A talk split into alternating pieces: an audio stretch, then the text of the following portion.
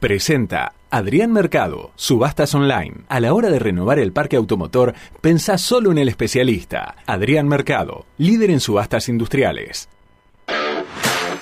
¿Qué más te gustaría escuchar en un programa de radio? Programa de radio. Quédate con nosotros y descubrilo ahora mismo, porque ya comienza ¿Qué más? ¿Qué más? Siempre algo más.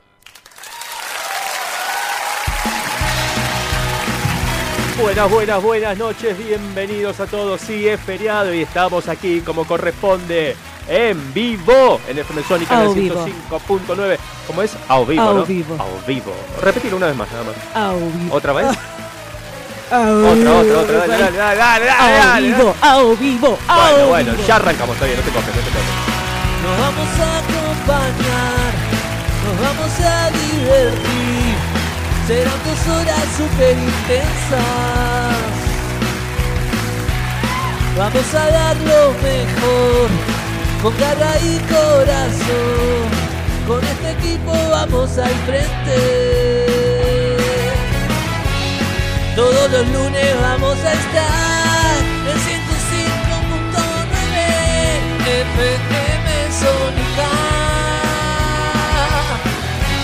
Los vamos a acompañar, este equipo la va a romper y esto se llama Quemar. Sí, claro que sí, esto se llama ¿Qué más? Y los vamos a acompañar dos horas, sí, desde ahora y hasta las 21, con de todo, ¿no? ¿Vale? Con de todo y un poco más. ¿Un poco más? Sí, Es un obvio. montón. Bueno, como siempre. Bueno, vos pedís, lo tenés. Ok, ok. Juntos lo vamos a hacer con ustedes del otro lado. Y con ustedes ahí y con nosotros acá. Serán dos horas super intensas. Y seremos cada vez más lo que cantemos que más, que más. Todos los lunes que más, que más. Seremos cada vez más lo que cantemos que más, que más. Todos los lunes que más, que más.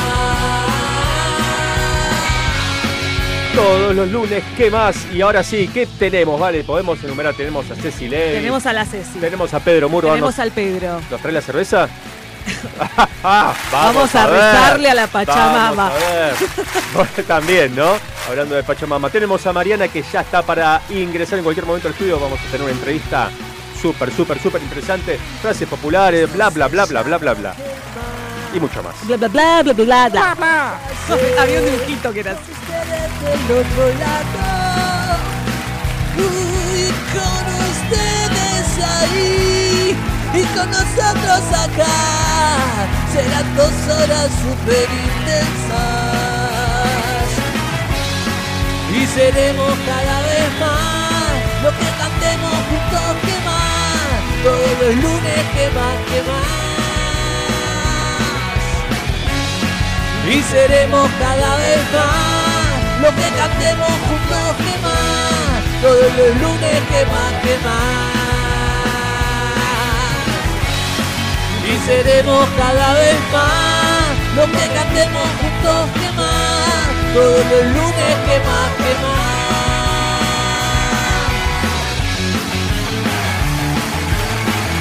No, ya pasó, ya pasó. Bueno, bueno. No se asusten, no se muevan tampoco. Quédense en sus lugares que ya en instantes estamos arrancando.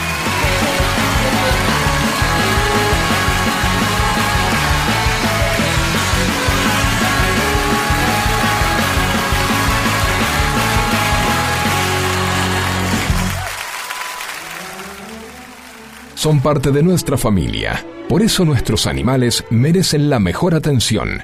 Madivart, médica veterinaria. Cuidados holísticos. Consultas al 11 65 75 3103. ¿Pensás en tu familia? ¿Pensás en tu compañero animal? Brindale la mejor atención. Balucel, taller de cerámica y alfarería. Te acompañamos a descubrir este maravilloso mundo. Deja volar tu imaginación y que el arte sea tu mejor cable a tierra. Encontrá en Balucel el regalo ideal, con piezas únicas de cerámica hechas a mano.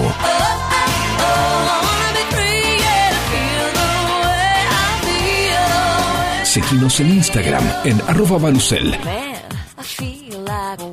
para enterarte de todo lo que tenemos para brindarte. Balucel, más cerámica, menos plástico. Al mal tiempo, buena cara. Y al lunes, ¿qué más?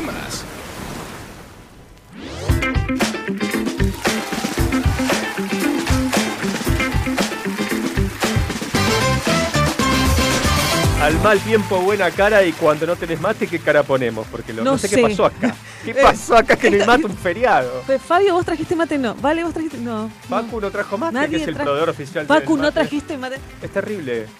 Pa- pasa, No, claro, Facu se tiene que mudar así. y lógicamente no va a estar pensando en traerte mate a vos, ¿vale? Si algún oyente que anda por acá nos quiere traer mate. Un mate listo, algo. Es terrible. Termo, mate, bombilla, yerba, claro, porque si no, se complica. Eh, agua caliente tenemos.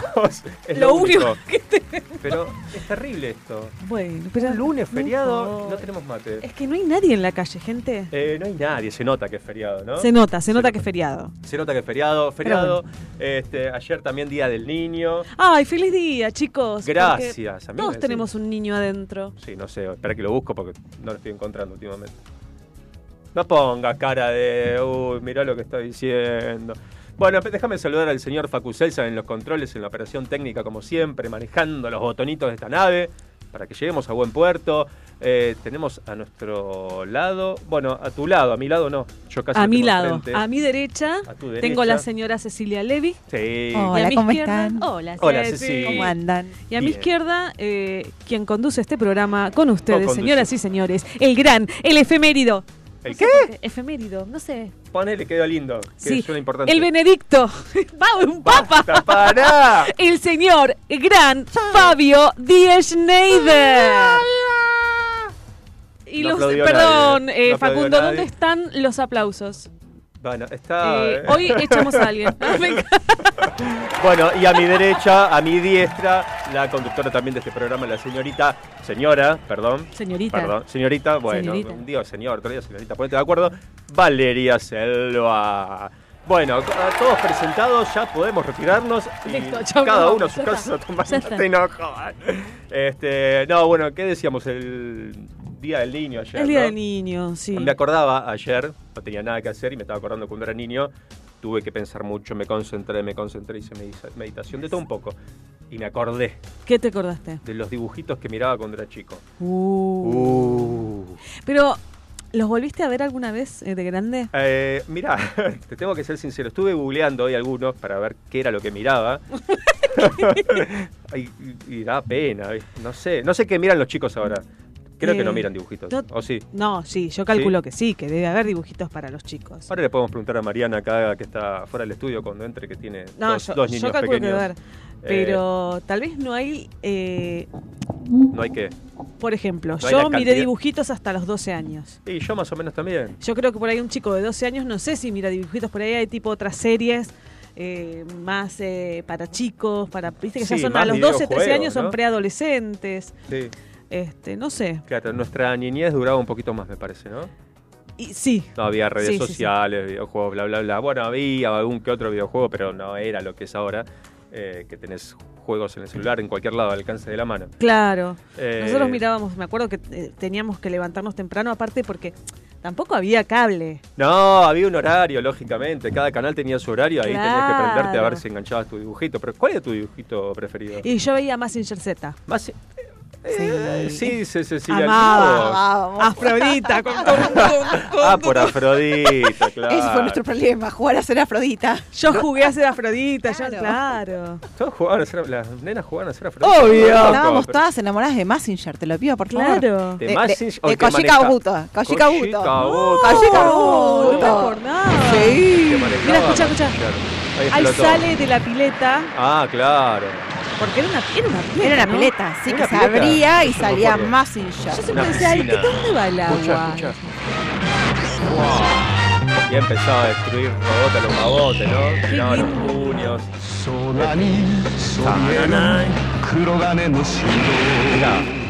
Me encantaba. Y después de esto vinieron los Thundercats. G.I. Sí. Joe y los Thundercats. G.I. Joe ya no miraba. A mí me gustaba G.I. Joe. A mí los para mí era muy violento. Muy, o sea, Mazinger era violento, pero no tanto como G.I. Joe. Thundercats. Los Thundercats y Sí. He-Man. Sí, He-Man y. Shira después. Shira, Shira. Shira. Que fue todos ese queríamos color. que sean novios, pero, Pero no. eran No eran hermanos. Eran, sí, pero eran yo- yo hermanos. quería que Pero sean pará, qué No. perversa lo tuyo. No, bueno, pará, yo ¿Cómo? también quería que Pimpinela fueran novios. Bueno, no, claro. Vos querés que los hermanos. Thundercats. Escuchá. Uh, mirá, mirá esta música.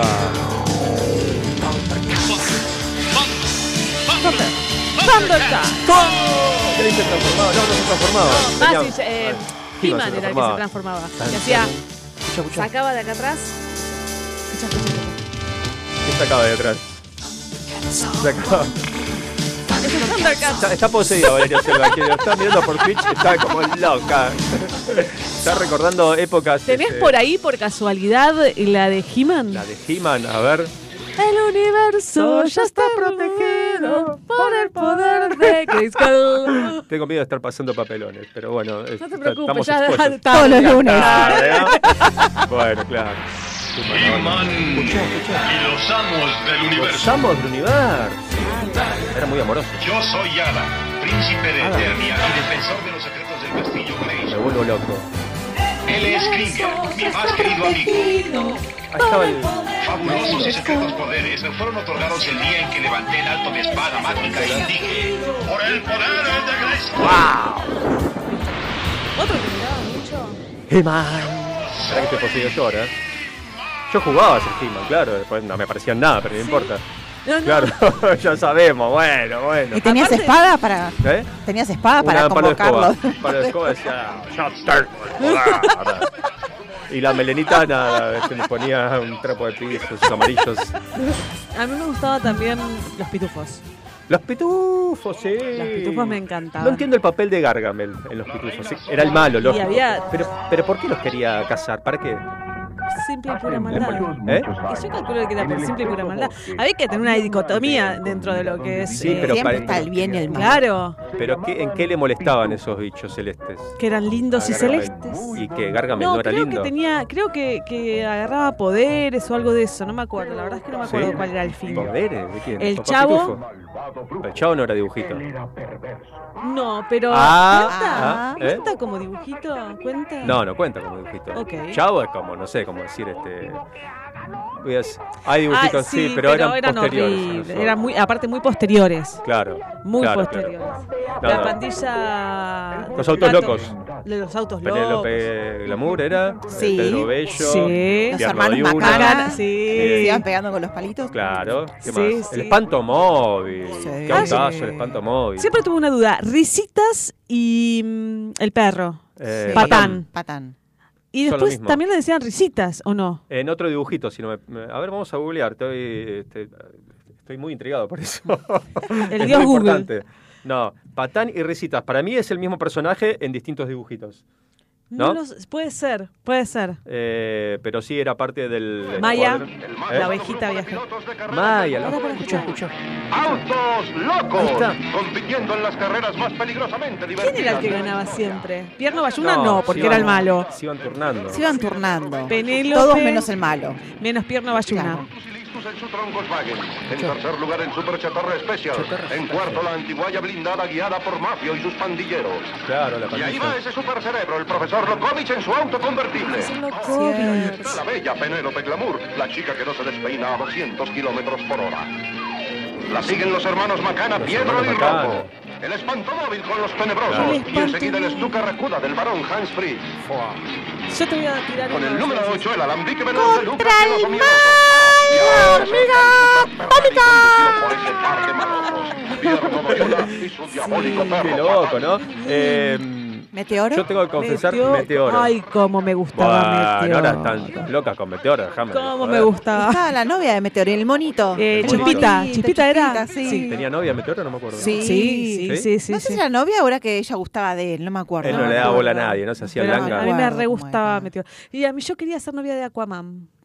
¿Pero Aquaman es de esa época? Sí. Y de la, Sí. claro, la Liga de la Justicia, La los Liga de la superamigos. Justicia. Claro. Por el poder de los gemelos Fantásticos, fantásticos. actívense. en forma de cubeta de agua. En forma de águila. Transformaré. Malísimo lo que No, había uno que era todo lo que era agua y el otro todo lo que era... eh, había algún, algún tema con eso, me acuerdo. tema para tratar en, en Tenían como terapia, ¿no? condados. Cada, cada uno No me se ocupaba de algo. que era así, Ok. pero... Bueno, tengo acá la información de Risitas. Eh, A ver. eh, tiene apariencia y risa idéntica a Patán, pero su pelambre, escuchá, ¿eh? era de un Pelambre. color gris azulado que incluía a las orejas y llevaba una gabardina de color naranja. O sea, eran distintos personajes.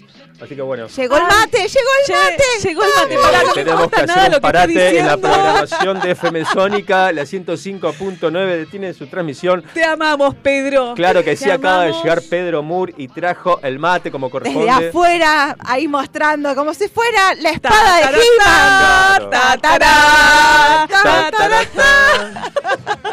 Al fin alguien. Qué grande. Pedro. Nos devuelven la dignidad, nos traen el mate. Vamos. Gracias, Bueno. Pedro, gracias. Unas galletitas con membrillo que tampoco pueden faltar para acompañar al mate. Yerba. No, ¿qué es eso? ¿Yerba? Ah, la Ah, cerveza. ¿Se acordó? Ah, está tapada, me muero. Y yo dije, no se va a acordar, anduvo de ahí en farranda, dije, no se va a acordar. Trajo la cerveza que te prometió. Trajo la cerveza Hombre de palabra. Bueno, eh, ahí va entrando. Gracias, Pedro, por comportarte como una persona. Aplausos. Sí, venía escuchando, Ajá. ya me estaban dando antes de llegar. Sí. Entonces, hay mate Bien. está la cerveza. Fua, ¿ok? fua. ¡Epa! Pedro, primero gracias. empecemos por el mate. Eh, tengo que confesar que tenía un dibujito que me encantaba y... Ah, ¿Por qué me miras así? No, no, no, no, te juro que te estoy prestando atención. Y, y Pues no veo, no tengo tengo miedo de confesarlo por las consecuencias que pueda llegar a tener esta confesión, A ver. pero me gustaba mucho, mucho, Pará, mucho. das pistas. ¿Eh? Da pistas, Pistas. no lo digas. A ver, y bueno, no sé, pregúntame vos. Eh, ¿Animal? No, no era un animal. ¿Hombre? No era hombre. ¿Mujer? Sí, sexo femenino, ponele. No era una mujer tampoco. O sea, no era de una mujer adulta, eso quiero decir. ¿Una niña? Una niña, Ay, que siempre Heidi. andaba con un chivo bajo el brazo. ¡Esa! Abuelito, dime tú. Era muy triste siempre los cantos. No, era No, estaba lindo. bueno. Me encantaban los paisajes. Sí, eso, era ¿no? muy, muy lindo. Muy, muy lindo. Bueno, me gustaba Heidi. Era muy inclusivo, porque tenía a la amiguita. ¿Cómo inclusivo? ¿Por qué? La amiguita en silla de ruedas. Claro, lo- pará, en esa época creo que es lo más inclusivo que podés llegar a ver en dibujitos. Claro, ¿no? Un Sí, dibujito obvio. mostrando Pará, silla de ruedas tenés un. He-Man que era rubio, Claro, musculoso. no hace ni- o sea, Sí, tenés razón, tenés razón. Buen punto. Buen punto. ¿viste? Ahí está, mirá. El A que ver. sabe, sabe.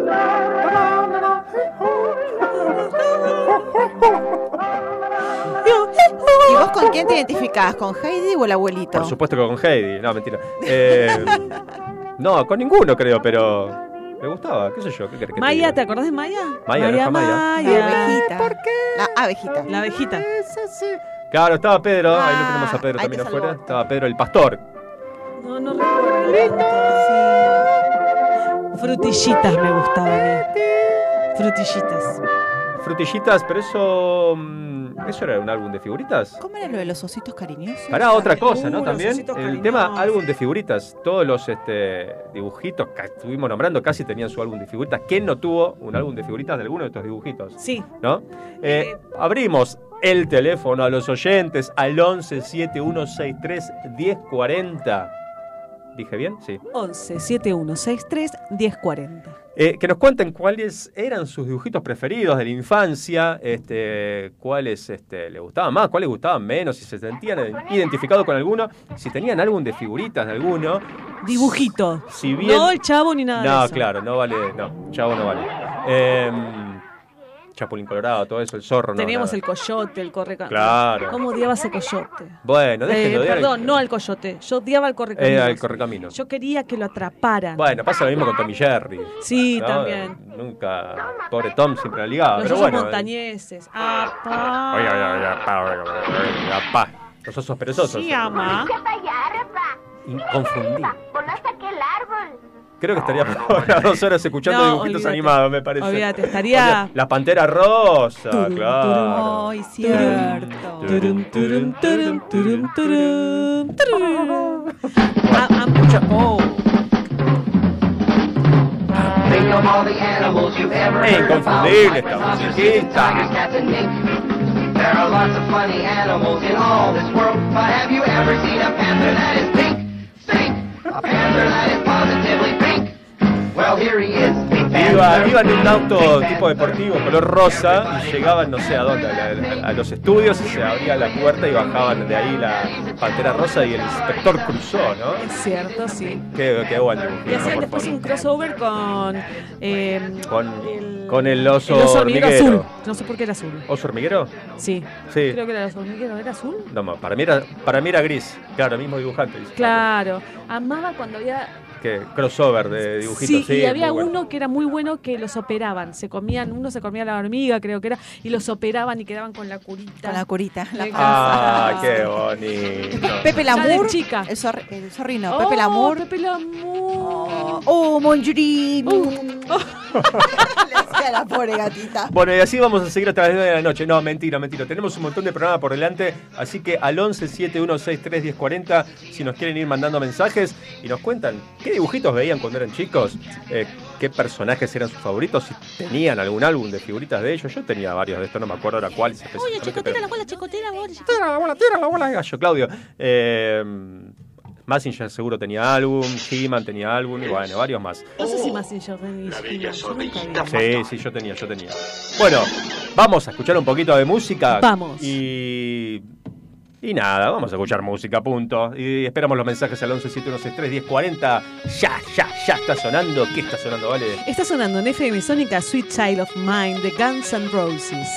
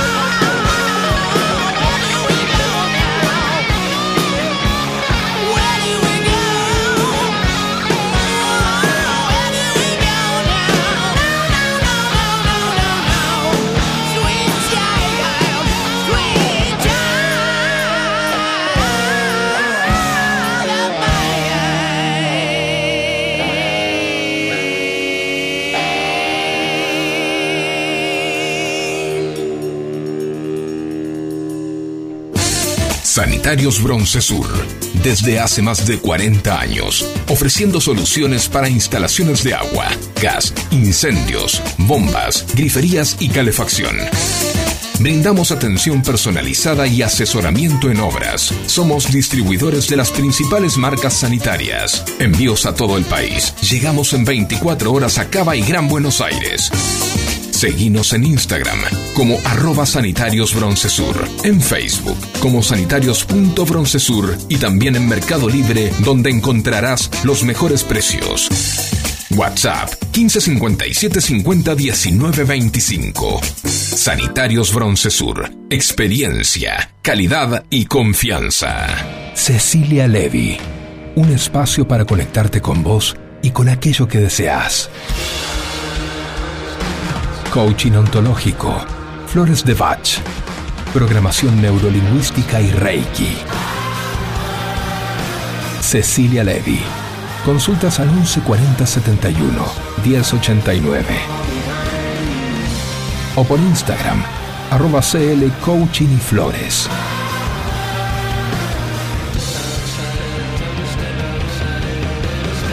Este es el momento de convertir tus sueños en realidad.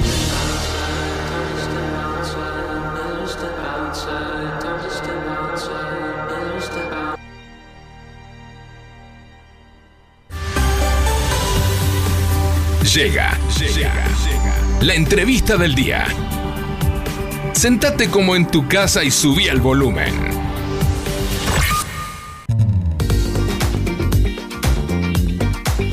Bien, estamos con una entrevista que estábamos esperando hacía bastante. Eh, ya la vamos a presentar a ella, pero para darle pie vamos a leer eh, una carta.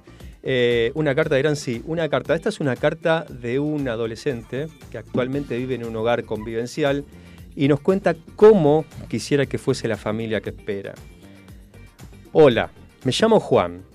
Voy a segundo año de la secundaria. Lo que más me gusta es artística, porque amo dibujar y todo lo que tenga que ver con el arte.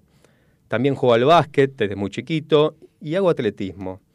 Sé que con 14 años puede costar conseguirme una familia, pero el año pasado adoptaron a un amigo del hogar con 15 años y me cuenta que está muy bien.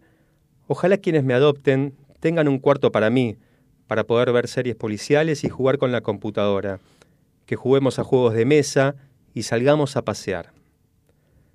Juan es uno de los 2.200 niños y adolescentes en situación de adoptabilidad que hay en Argentina. El 90% de las familias que se inscriben para adoptar lo hacen para niños menores de 5 años. Cuando cumplen los 13, sus chances de ser adoptados son mínimas. Juan quiere una familia, merece una familia y es su derecho tener una familia. Eh, luego de esta carta vamos a presentar ahora sí a Mariana Incarnato. ¿Cómo estás, Mariana? Buen día, buenas noches. Buenas noches, hola Fabio, ¿cómo estás? Bien, bien. Bueno, Mariana es especialista en temas de protección infantil, fundadora de Doncel Argentina, ahora vamos a hablar sobre eso también, y la red latinoamericana de egresados de protección, que también eh, en un ratito nomás nos vas a explicar. Bueno, gracias por eh, venir, Mariana. ¿eh? Gracias a ustedes por la invitación. Bueno, estábamos hablando de una carta de un niño que está en una institución, un niño adolescente, quizás ya, este, que le cuesta o que desearía tener una familia, pero lógicamente por su edad eh, le cuesta mucho. Eh, pero arranquemos por el principio. Eh, ¿Por qué y cómo llega un niño a una institución, a un hogar convivencial? Bueno, eh, primero decir que en Argentina hay alrededor de 10.000 niños, niñas y adolescentes entre 0 y 18 años que están eh, viviendo en, en estos hogares. Ajá. Se llaman dispositivos este, formales de cuidado y que ingresan por lo que llamamos una vulneración grave de derechos, es decir, abandono, maltrato, violencias, abusos y eh, sobre todo cuando los progenitores o las personas con las que viven eh, pierden la capacidad de cuidarlos. Y esta situación no se puede resolver dentro de la propia familia. Y el Estado decide enviarlos a, o es un juez, ¿cómo es el trámite? Un juez evalúa esta situación y son enviados a un eh, hogar. Sí, digamos, eh, no necesariamente un juez, eso era antes, ahora en Argentina estas decisiones las toman lo que llamamos los órganos administrativos, es decir, eh, depende en cada provincia las direcciones de niñez, eh, y lo que hacen los jueces es controlar qué sucede después de que se toma esa medida que se llama medida excepcional de cuidado. Ah. Entonces, eh, se decide una derivación de un niño a un hogar eh, cuando se constata que esta situación de vulneración no se puede resolver en la familia. Eh, ahí empiezan a intervenir eh, algunos actores que no solamente son el hogar en donde el niño va, sino también las defensorías, los servicios zonales o aquellos encargados de, eh, de alguna forma, ayudar a que esa permanencia en ese hogar sea lo más corta posible. Eh, esos equipos, junto con los equipos del hogar y los equipos del juzgado, trabajan en lo que se llama una estrategia de restitución de derechos. O sea, cómo hacemos Ajá. para que ese niño o ese grupo de niños o de hermanos eh, no pase demasiado tiempo viviendo en, un hogar. ¿Por qué? Porque eso tiene mucho impacto en su desarrollo. Claro. ¿Qué, qué cosas son las que le garantiza el Estado a un niño eh, en un hogar de este tipo? Son las cosas mínimas, básicas, ¿no? Un techo, comida y qué más, poco más. Bueno, eh, le garantiza eh, un espacio transitorio eh, supuestamente mejor que el que tenía, le garantiza alimentación, le garantiza un techo, le garantiza educación, le garantiza salud. Cuestiones más ligadas a recursos, si querés, económicos. Claro. Eh, algunas cosas, por la estructura misma que tiene un hogar, eh, no pueden ser garantizadas, cosas que los niños necesitan igual que la salud o la educación, ¿no? Yo los escuchaba a ustedes hablar sobre los dibujitos animados, Sí. ¿no? Eh, y qué importante que es en el desarrollo de un niño poder elegir qué, qué mirar en la tele, Claro. qué le gusta, Ujú. eh, qué le gusta comer, eh, qué programas eh, le gusta ver, eh, qué libros le gusta leer, qué revistas, lo que sea. ¿Con qué compañerito quiere jugar también? Exactamente. Bueno, e- eso en un hogar es muy difícil porque hay en general demasiados niños y niñas. Está eh, eh, toda la evidencia y los estudios sobre los dispositivos de cuidado como estos dicen que no puede haber más de ocho niños o niñas para que el trato sea personalizado y sea a- acompañado. ¿Más de ocho en un mismo hogar? En un mi- e- es ese- es- eso es lo que debería suceder, ¿Y cuántos hay? de 25 para arriba. Promedio. Para Wow. empezar a hablar. Claro. el en la triple, mayoría de los triple. casos. Eh, esto no sucede solo en Argentina, sucede en toda América Latina. Si bien ha habido un- una modificación, si querés, en los últimos 20 años, porque antes de este, la Convención por los Derechos del Niño y de reconocer que los niños tienen derechos especiales por el hecho de ser niños, existían las macroinstituciones, ¿no? los mal llamados, o bien llamados orfanatos, que tenían 100 niños, 200 niños y que todavía, lamentablemente, en algunos países de la región todavía existen. Bueno, aquí en Argentina prácticamente no hay ese tipo de instituciones. Eh, hay estos hogares convivenciales, pero que es muy difícil no reproducir ciertas formas de cuidado que es eh, para todos lo mismo, para todos igual, eh, hay una sola tele, no hay 24 teles, Claro. y entonces, eh, bueno, un poco eso eh, a lo largo del tiempo, a lo largo de los años, hace que una persona crezca es como mm, si te dijera vivir en un hospital, ¿no? Nosotros sabemos que, que- que si bien en Argentina existen eh, personas que viven en hospitales de modo crónico, Sí. eso eh, tiene muchas consecuencias negativas para su, su- su vida cotidiana, su desarrollo, mucho más cuando se trata de un niño o una niña, ¿no? Que necesita eh, cercanía física, que necesita un referente afectivo, que necesita estabilidad en los vínculos, que necesita reparar eh, muchas vivencias que tuvo este, que no debió haber tenido. Entonces, bueno, eh, un poco el gran, si querés, dilema que, que tenemos en Argentina es cómo transformar el sistema de hogares en un sistema familiar, que es lo que eh, mandata la Convención por los Derechos del Niño, que dice, bueno, el niño tiene derecho a vivir en familia. No tiene que ser su familia de origen, no tiene que ser su familia extensa, tiene que ser una familia acogedora, que lo quiera eh, y que lo respete y que le dé ese entorno que se requiere para el desarrollo. Muchas veces eh, eso termina sucediendo por la vía de la adopción, pero a veces la adopción no llega, como, como, Claro. como puede pasar en el caso de algunos adolescentes, y entonces se pasan demasiados años en este tránsito, lo que debe ser un tránsito por un hogar. Claro. Ahora, ¿cómo transformar estas instituciones, decías recién, en un ámbito más familiar? Es, es complejo, ¿no? Es este la falta de afecto directo de una familia, de la contención de una familia, es casi irreemplazable. Bueno, no es que se tienen que transformar esos lugares. Lo que se tienen son que generar programas de familias que acojan niños, dentro de las cuales también tienen que estar las familias extensas, o sea, cuando vos eh, decidís retirar a un niño de, de su situación convivencial con sus progenitores o con quien viva, lo primero que tenés que hacer es buscar dentro de sus referentes afectivos, dentro de su familia extendida, abuelos, tíos, primos, Claro. hermanos mayores, eh, amigos, padres de amigos. Primero siempre tenés que ir a buscar ahí. Claro. ¿Por qué? Porque si no, aparte de sacarlo de la casa, lo sacás de la escuela, lo sacás del barrio, lo sacás del club. Todo. Hay un corte muy abrupto de toda la vida. Claro, es Que- terrible, claro. Es como que te sacan de tu lugar de pertenencia, de origen, y vas a un lugar nuevo, y solo, siendo niño, es terrible. El otro día escuchaba en Instagram, había un niño eh, en Perú que, que, que decía, ¿por qué a los niños que nos separan este, de nuestra casa porque nos maltratan, además nos sacan de los lugares que más nos gustan y que más queremos? Bueno, Oh, claro. e- esto a veces el sistema eh, no lo puede resolver fácilmente porque las realidades son muy complejas.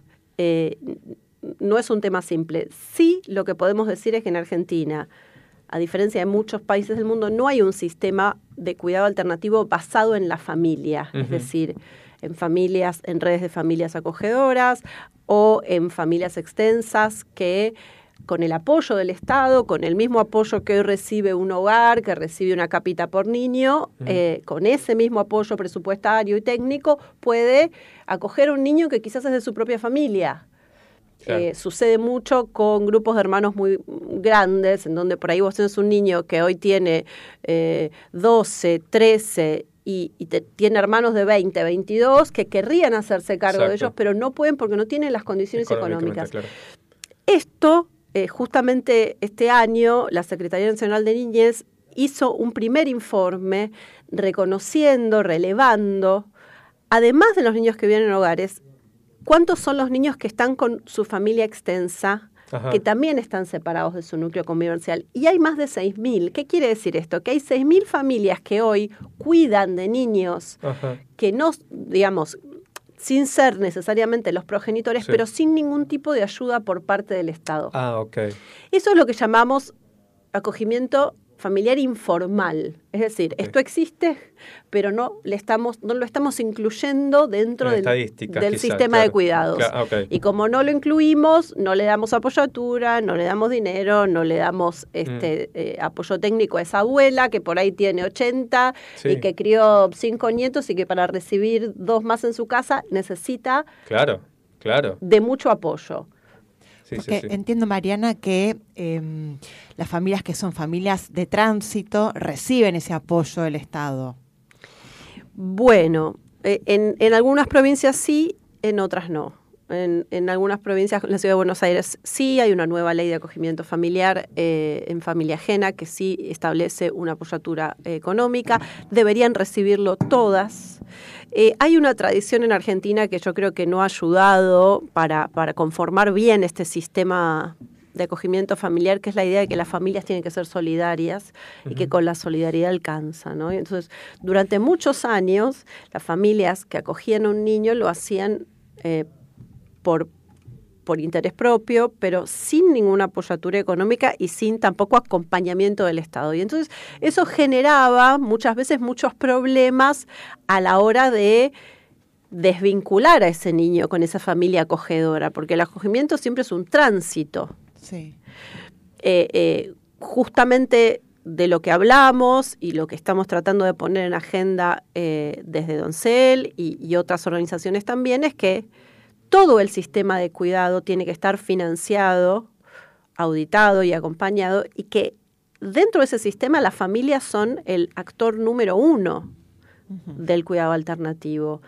Porque además vos tenés que pensar siempre que eh, ese niño o esa niña, el Estado tiene que trabajar para devolverle a, a sus padres, a su madre, eh, la capacidad de cuidado. Es decir, que eh, por más que vos saques al niño de la casa, si su mamá o si su papá tienen un consumo problemático, si están con alguna situación de salud mental, si tienen alguna dificultad de, este, de violencia, de, de abusos, eso no cambia porque vos saques al niño de la casa. Entiendo. Entonces necesitas trabajar para ver si esa familia puede recuperar el cuidado parental que perdió. Y, y, y, y obviamente eh, en situaciones como las que tenemos en Argentina, con los niveles de pobreza que hay, la capacidad de cuidado de los papás y de las mamás eh, se afecta mucho cuando pierden el trabajo, cuando por ahí eh, no tienen redes de, contención, de contención, cuando la vivienda eh, la que, tienen es muy precaria, cuando hay muchos niños, es decir, es muy complejo el problema y requiere eh, de, de, un apoyo a esa familia que además en muchos casos sigue quedándose cuidando a otros hijos que tiene. ¿no? Entonces, eh, tenemos, necesitamos construir un sistema de cuidado eh, de base familiar. Uh -huh. España lo tiene, le va muy bien, muchos países están basados en el cuidado familiar. ¿Por qué? Porque si vos a un niño no le das una mirada particular, única, eh, ese niño pierde mucha calidad en su desarrollo. Claro. ¿Cómo es, Mariana, la vida de, de los chicos en una institución? O sea, conviven de, eh, a ver, ¿de qué edad, qué edad conviven? Este, ¿Cómo van a la escuela? ¿Cómo es un día a día en una institución? Bueno, acá en Argentina hay, en general están divididos por eh, género. Ajá. Después hay eh, hogares de niños pequeños, suelen ser 0, 0 a 5, eh, 5 a 13 y después 13 a 18, pero también a partir de eh, la indicación de no separar a los hermanos, hay hogares ah, claro. en donde hay grupos de hermanos y, y, hay hogares terapéuticos que reciben niños que tienen algún tipo de trastorno o necesidad especial. Y bueno, eh, la, la, vida es un poco como te la contaba, es una Mm. vida comunitaria, pero no elegida. Claro, duro, duro, porque se conocen con chicos eh, que, que, no conocían hasta entonces, no tienen una contención familiar, no tienen ninguna referencia de nada, salvo que justo estés con tu hermanito, pero si estás solo, para un nene debe ser algo bastante, bastante difícil. Todo es difícil. Sí, todo, claro. Y lo que vivía antes también era difícil. Uh -huh. y, y, por eso es, es un es un gran dilema para los estados cuando se tienen que hacer cargo de la responsabilidad parental. Eso lo llamamos responsabilidad parental del uh -huh. Estado, es decir, cómo ejerce la parentalidad del Estado de modo transitorio cuando este, no cuenta con la familia eh, que naturalmente claro. debería cuidarlo. Eh, vos imaginate que un niño, si pasa seis meses en un hogar, uh -huh. un año en un hogar, eh, bueno, eso no afecta irremediablemente su calidad de vida. El problema es el tiempo. El, El problema tiempo. son los largos periodos, las dificultades a veces, como, como leíste en la carta, eh, para conseguir familias Claro. adoptivas para quienes tienen adoptabilidad. Y también, en muchos casos, qué pasa con eh, los chicos y las chicas con discapacidad Que por ahí van a crecer y que, eh, bueno, antes de la ley eh, de acompañamiento para la egreso en Argentina, eh, no tenían una manera de irse a vivir de modo autónomo, ¿no? O sea, de, de por ahí egresar cuando tenían 18 años. Claro, eso te iba a preguntar. Llegan los 18 años, tienen que abandonar el hogar, la institución. ¿Y qué van? A la calle directo. O sea, no tienen trabajo, no tienen hogar. eh, lógicamente ya finalizaron sus estudios secundarios, creo yo, a los 18 en, la institución. ¿Y a dónde van?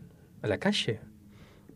No, bueno, en Argentina afortunadamente no van a la calle porque Ajá. en el año 2017 y a instancias de, de Doncel, de un grupo de organizaciones este, que impulsamos un proyecto legislativo que se transformó en ley, eh, tenemos el programa de acompañamiento para el egreso, que es un programa que hoy tiene ejecución nacional Ajá. en las 24 provincias y que garantiza a cualquier adolescente o joven que vivió por lo menos seis meses institucionalizado que reciba un 80% de un salario mínimo entre los 18 y los 21 años, un acompañamiento técnico de un referente que, que- que pueda darle sostén a, a- a su derecho a elegir qué vida quiere tener, ¿no? Porque justamente cuando un niño está en una institución, un adolescente, es muy poquito lo que puede elegir Claro, claro. y mucha- aprenden pocas cosas de la vida cotidiana afuera de la institución, porque las instituciones,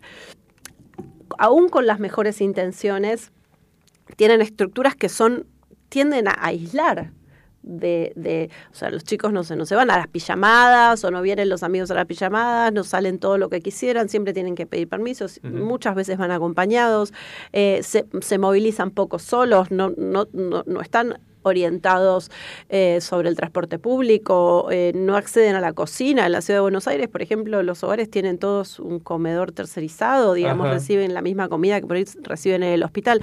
Todas cosas que son muy heterogénicas para el desarrollo. Entonces, si vos, además a ese pibe, lo sacás de, de un lugar y, y lo dejás eh, mm, solo o sola. Sí, a la vida, digamos, ¿no? Porque uno cuando cumple 18 años, termina el secundario, algunos jóvenes vienen del interior a estudiar acá a Buenos Aires, por ejemplo, pero tienen la asistencia de los padres, el cuidado de algún tío que está acá, el, soporte económico, la ayuda espiritual, lo que quieras, este, eh, pero me pongo en el lugar de uno de esos chicos que estuvo, como decimos, toda una vida viviendo puertas adentro de una institución que no se sabe hacer una milanesa o no se eh, sabe quizás eh, reunir con, con- con amigos o no ha desarrollado ese tipo de vínculos y debe ser muy difícil.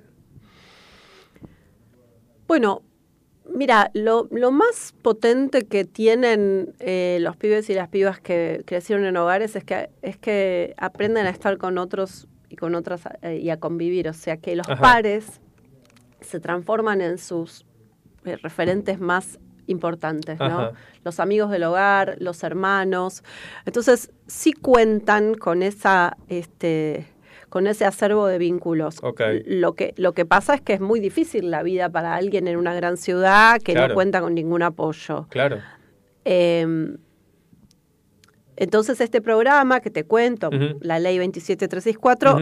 re- resolvió en Argentina eh, esta gran dificultad. Hoy hay más de 3.000 jóvenes en, las 24 provincias este, cobrando y es un derecho adquirido, es un derecho que no les puede quitar nadie y que además eh, responde al principio de no discriminación, es decir, que lo que nosotros le planteamos a, al Parlamento fue, bueno, ¿por qué el Estado no responde? Según el Código Civil, como le pide a los progenitores que le den manutención a un hijo hasta los eh, 21 años o 25 21. si está estudiando, ¿no? Ajá. Bueno, entonces esta ley eh, otorga esta posibilidad eh, a partir de una consideración que es que si alguien creció sin familia, pues esa familia entonces no va a estar en condiciones de mantenerlo cuando cumpla 18 años. Claro.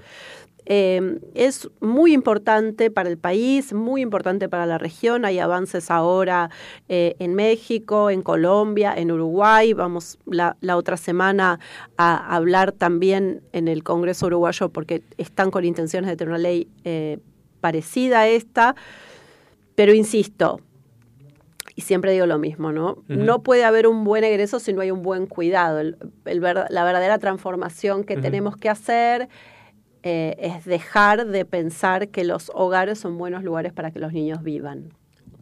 Lógicamente no es lo ideal, pero no son buenos.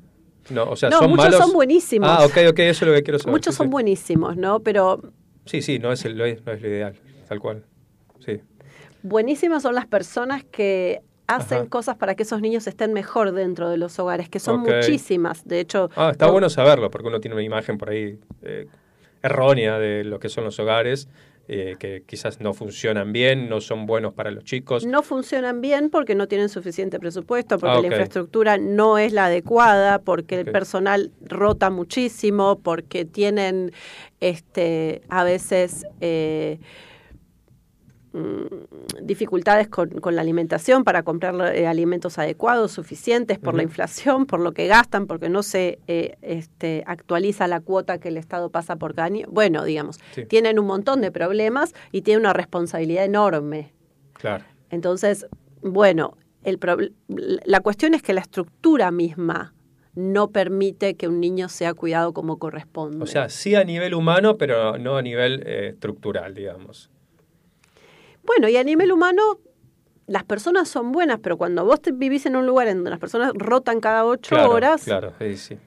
eh, digamos, Sí, en tu familia vos no, estableces vínculos horas, estables. Claro, claro. Sí, sí.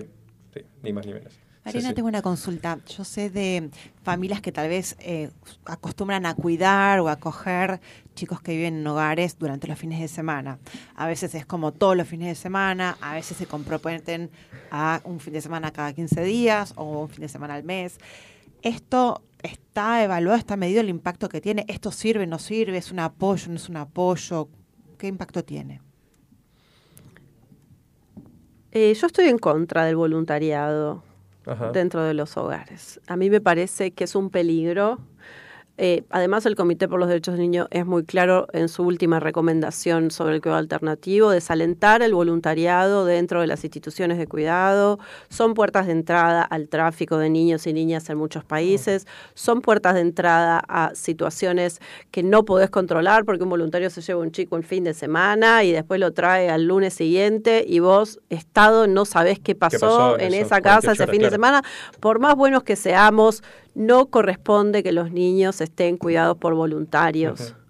Sobre todo niños que han vivido situaciones muy complejas y que requieren eh, de, un, de un saber hacer para su eh, para su acompañamiento, ¿no? Y esto no va en desmedro de las familias o las personas que tienen buenas intenciones, pero sí uno puede decir, quizá este sea el tratamiento más sensible que un Estado puede tener de un niño, tener que criarlo. Claro. No, no puede dejarlo en manos del asistencialismo, voluntariado. No corresponde, ¿por qué? Porque si esa familia que hoy es una voluntaria, mañana se le ocurre dejar de serlo, que es una cosa muy frecuente, como ustedes saben, hoy aparezco y mañana desaparezco, porque no tengo ninguna responsabilidad real respecto de ese vínculo, entonces no sucede nada, no pasa nada, ¿no? ¿Y a quién se afecta? El niño. Sí. Sí, además esto que decís, ¿no? Que tal vez esa familia no tiene la estructura, el conocimiento, la asistencia para poder acompañar a ese chico con las dificultades que trae y tal vez desde un voluntarismo o desde la creencia de, bueno, como crié a mis hijos, puedo ponerle un límite a este chico o lo que sea, y es una situación como completamente diferente a a una de la otra, ¿no? Como esto que decís. Bueno, y además tiende a invertirse la lógica de la protección especial. ¿Qué es? ¿Cuál es? La, la protección especial es hacerme la pregunta, ¿qué es lo mejor para este niño en este momento de su vida? Y cuando uno responde con el voluntariado, en realidad responde muchas veces con, eh, de modo subsidiario, es decir, bueno, está esta familia o están estos voluntarios y este chico no tiene visitas o no tiene nadie que lo que vaya. ¿no? O que lo acompañen muchas veces por falta de personal, porque no tienen cómo llevarlos al médico o porque no tienen cómo. Entonces, en vez de preguntarme, ¿no? Como, como en la adopción, ¿no? El niño tiene derecho a una familia. En la adopción tenemos que pensar así. El niño tiene derecho a una familia. Bueno, en el cuidado alternativo también. El niño tiene derecho al mejor cuidado posible en relación a sus necesidades en el momento en el que está viviendo. Y eso los voluntarios mm, mm, no es que no, no pueden, no deben dárselo. Hay millones de actividades voluntarias que se pueden hacer en un hogar que no tienen que ver con tener un niño el fin de semana en tu casa. Eh, y además, digo, por- porque toda la tradición argentina del cuidado está muy ligada a eh, a veces movimientos eclesiásticos, Ujú. religiosos, ¿no? En donde el voluntariado tiene un lugar, tiene un rol, eh, pero que ha reemplazado al Estado. Claro. Y eso no puede pasar. El Estado eh, no se puede correr como ahora eh, eh, la Secretaría Nacional hizo un relevamiento sobre dispositivos formales de cuidado a nivel nacional, ¿no? Y eh, hay como unos 600 y tantos hogares en toda la Argentina. Y a mí me llama mucho la atención, en ese eh, este, relevamiento hay una provincia, por ejemplo, que decidió no responder, o sea, que no dio datos sobre este cuáles son o cómo son este los lugares donde se cuidan a los niños. O sea. Fíjense qué peligro. Todavía estamos en una situación de un sistema muy endeble en donde puede haber provincias o municipios que no reporten al Estado qué está pasando con esos niños. En algunas eh, eh, organizaciones religiosas también pasa lo mismo, ¿no? O dicen, no, que el Estado no me, no me financie, así yo puedo hacer lo que quiero. Claro. Todo eso son, si querés, problemas ad hoc adicionales a que un niño esté en una institución en lugar de estar en una familia. Sí, bastante complejos. Eh, ¿Querés contarnos eh, brevemente, si es que se puede brevemente, Mariana, eh, qué es Doncel? Sos eh, fundadora de Doncel. ¿Querés contarnos qué hace Doncel? Doncel es una organización argentina que trabaja por la reforma del cuidado alternativo a través de la participación de eh, los niños, niñas y adolescentes y las personas que vivieron bajo cuidado. Es decir, que, que Doncel trabaja dándole voz a lo que piensan y opinan quienes pasan o pasaron por esa situación para poder mejorarla, ¿no? Es como si yo te dijera, bueno, Fabio, vos, no sé, te consumís lo que sea, eh, un producto X, ¿qué te parece? ¿Te gusta, no te gusta? ¿Cómo lo mejorarías? Bueno, eso. A los niños no se lo preguntan nunca, porque parece que los Claro. niños no tienen idea sobre qué es bueno y qué es malo. Claro. Los niños saben perfectamente y tienen muchas ideas y así eh, mismo las personas que hoy son adultas o jóvenes y vivieron bajo cuidado y piensan, bueno, esto que a mí me pasaba no estaba bien. Entonces, la reforma del cuidado con participación es un poco esto, ¿no? Garantizar que la voz esté puesta en el centro de la escena, que, que para algo existe el derecho a ser oído, ¿no? Para que los niños este, lo puedan ejercer. Y bueno, eso hacemos entonces en muchos proyectos, hace muchos años ya. Bien, eh, la pueden seguir en arroba doncel.ong eh, o en www.doncel, si no me equivoco, sí, eh, doncel.org.arg. Eh, bueno, Mariana, algo que se nos esté escapando y sea importante decir antes de irnos al corte. De todo. ¿Qué más podemos decir? No, a ver, me parece que Argentina está en un buen momento para emprender este camino de reforma. Eh, nosotros empezamos a trabajar hace 15 años y, y era, era otra la escena. Este, hoy, eh, hoy hay mucha más visibilidad. Ven estos colectivos también de, de padres y madres eh, adoptivos que, que tienen, se, se movilizan porque reciben a sus hijos y escuchan de primera mano también cómo fue para ellos y para ellas vivir en un hogar. Lo mismo con los jóvenes este, del colectivo Guía Egreso, que es un colectivo nacional, federal de personas que vivieron bajo cuidado, son quienes alzan la voz para decir, bueno, no queremos que esto siga siendo así. Bien, bueno. Eh, luego del Día del Niño, que fue ayer, este, nos parecía importante hablar sobre, sobre este tema y por eso está aquí con nosotros Mariana Incarnato. Mariana, muchas gracias por venir y bueno, invitada cuando quieras, este, cuando haya algo que comentar, que, que difundir, eh, las puertas abiertas aquí de FM Sónica. Gracias, Fabio. Bueno, gracias, gracias, chicas. Bueno, y, y nos vamos a ir escuchando una canción que elegiste con. tu Eligió. Pedro, sí. ¿Eligió Pedro, tu hijo? Está Eh, acá conmigo y por 12 este día años. también del Eh, aniversario de la muerte de, de San Martín, ¿no? Un, un Sí, personaje tan importante para nuestra patria, así que así es, así es. Bueno, nos vamos a ir escuchando Tierra Santa de Trueno en esta versión con Víctor Heredia. Si preguntan quién soy, que llevo a dónde voy, de Tierra Santa. Soy de donde nací, donde voy a morir, mi Tierra Santa.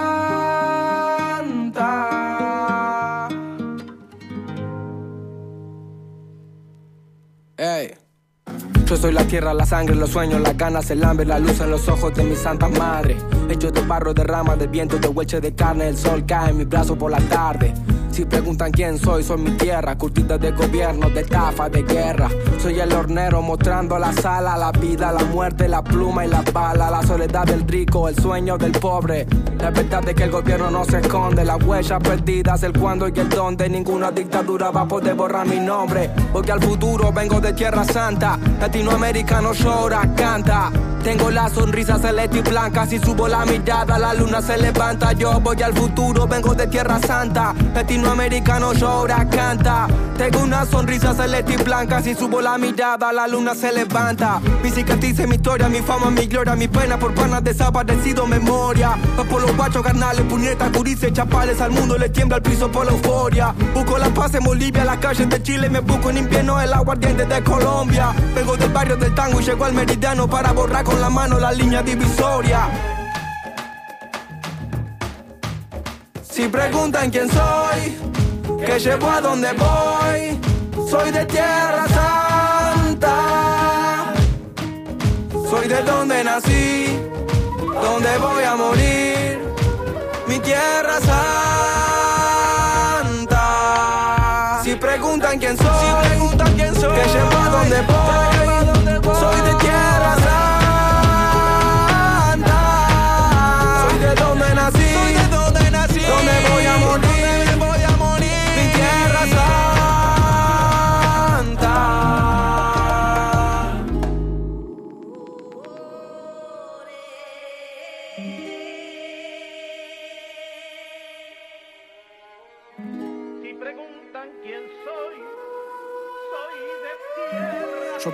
Defender mi tierra, soy el salvador pacífico en la guerra, me voy a morir luchando, estoy firme como un venezolano, soy Atacama, Guaraní, Cochabamba, Tucano. Si quieren tirarme el país, lo levantamos. Los indios construimos los imperios con las manos. Voy al futuro, vengo con mis hermanos, de diferentes padres, pero no nos separamos. Soy el fuego del Caribe y un guerrero peruano. Le doy gracias a Brasil por el aire que respiramos. A veces pierdo, a veces gano, pero no es en vano. Morirme por la tierra que amo. Y si los de afuera preguntan cómo me llamo, mi nombre es latino y mi apellido americano. Si preguntan quién soy, que llevo a dónde voy, soy de Tierra Santa. Soy de donde nací, donde voy a morir, mi Tierra Santa. Si preguntan quién soy, que llevo a dónde voy,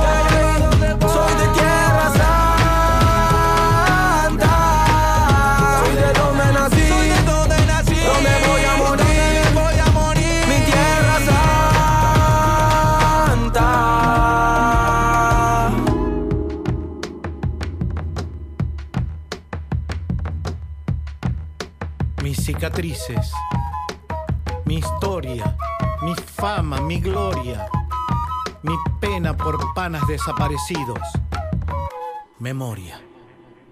En FM Sónica nos vamos a una pequeña pausa. Si querés, mientras tanto, sintoniza otra radio para ver si encontrás algo mejor. Aunque creemos que no. Aunque creemos que no.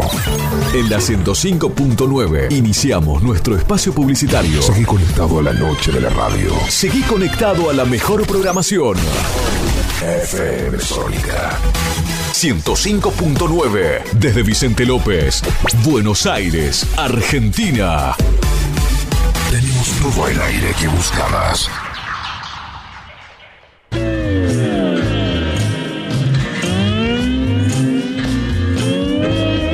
Las mejores historias, curiosidades y novedades del rock. Te las contamos en El Caminante Nocturno. Los lunes, de 21 a 23 horas, con Eduardo y Andrés. El Caminante Nocturno. Pasión sin límites por el rock.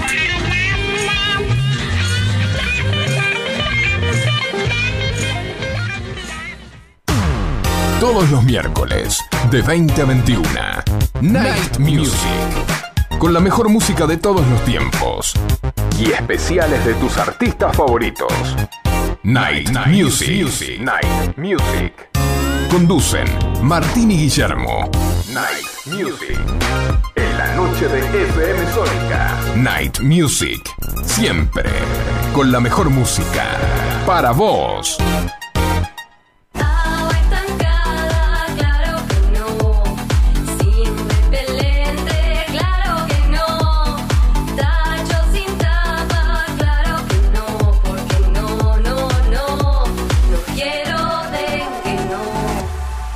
Gobierno de la provincia de Buenos Aires. Los caminos del conurbano no son lo que yo esperaba, no son lo que yo creía, no son lo que imaginaba.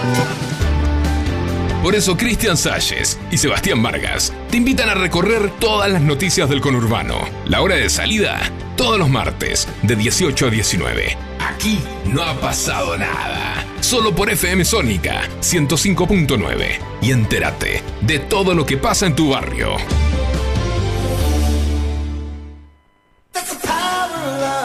Muchas cosas cambiaron este último año. Los saludos, las juntadas y hasta la música.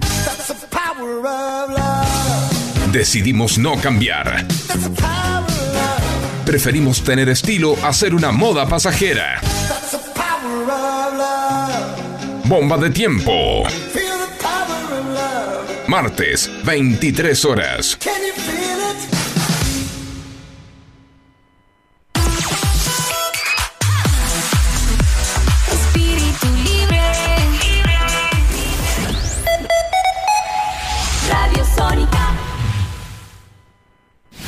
FM Sónica. Sónica. Las 24 horas de todos tus días. La música vive en ti. Vive en ti. Vivimos la vida. 105.9. Pásala bien. ¿Aprovechaste la tanda para hacer todo lo que tenías que hacer? Nosotros sí. Por eso estamos de regreso. En FM Sónica. Finalizamos. Finalizamos. Nuestro espacio publicitario. ¿Vas a salir a correr? ¿Vas a salir a correr? Llévate los auriculares y seguí escuchando. ¿Qué más?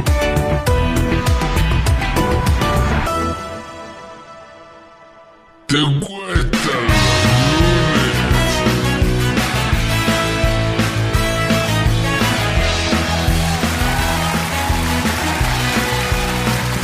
Para pam pam. Segunda hora de qué más y arrancamos son las 20, 10 minutos ya, ya comenzó la segunda hora hace rato. Eh, Vale anda buscando desesperada los anteojos y los tiene Pedro, dale Pedro. Porque sé que hay mensajes para leer y todo. Tenemos mensajes y vale no los puedo leer, me vuelvo la Vamos, vale, vamos, vale, vos podés, vos podés. Sí, seguimos con el tema de los mensajes. Estábamos hablando de que, Fabio. De los eh, dibujitos animados que mirábamos de chicos, este eh, decíamos He-Man, el pájaro. No, el pájaro loco no dijimos, mira, me acabo de acordar. el pájaro loco. Bueno, dice, loco, yo me levantaba con arriba argentinos. Vamos, a- arriba, saludos desde el barrio de la paternal. No dice quién. paternal. Ah, bueno, saludos a la paternal. Eh, y Tanguito, no. Franquito, Franquito, Franquito, Franquito, de paternal. Y sabes que nos dan el dato de por qué los eh, que van- los dos van a decir, A ah, era eso. Gargamel quería los pitufos. ¿Por qué? Por la poción de, eh, de la magia y la juventud. Ah, mirá vos. cierto. claro, se estaba quedando pelado ya. me gustaba Claro. eso. Después me dicen Supersónicos. eh, Lucas de Villa de Luna dice: En mi lista de dibujitos no pueden faltar los Transformers, los halcones Transformers. galácticos, los geniales Pinky y Cerebro. Bueno, este se ve que Ah, es más millennial. Claro, exacto. Es un Claro. poquito más para acá, me parece. Claro. sí. Bueno, También podríamos mencionar las Looney Tunes, aunque el conejo Bugs Bunny me caía mal. Saludos. Bueno, tengo más eh, información sobre risitas y patán que vos preguntabas, vale. A ver. Dicen, estos dos perros se parecen pero no son lo mismo. Bueno, lo que habíamos leído hacía un rato. Eh, el, uno es Inspector Risitas, eh, Mumbly en inglés aparentemente, y el de la derecha es Patán. Ambos perros se ríen igual y no hablan, pero son muy astutos. Así que bueno, son dos dibujitos distintos pero de características casi idénticas. Inspector, no, no. Sí. Acá tengo el dibujito con el tipo el, No ese traje de Inspector Gadget. Muchas gracias por Ponele, el dato. Ponele. Así que, bueno, eh, ¿tenemos algún mensaje más? No, sí, tenemos algún mensaje más A por ver. ahí. Muy buenas, buenas, buenas. Acá Sebastián de del buenas. Mar. Los dibujitos que miraba yo cuando era chico A era Tom y Jerry. Sí. Mí lo mejor Tom y Jerry. Ahí está. Qué buen tema el de los Guns. Qué bueno. Eh, sí, no bajé el volumen. Perdón, perdón. Guns N' Roses. Sebastián de Valeria del Mar acá. Muy buena la radio. Tom y Jerry, primer puesto. El pájaro loco. Y. Bueno, después me olvidé. Ah, Alf. No hay programa, Willy. No, Pero Alf no, Alf no entra. Bueno, muy muy bueno bien. el programa. Feliz Bueno. día del niño.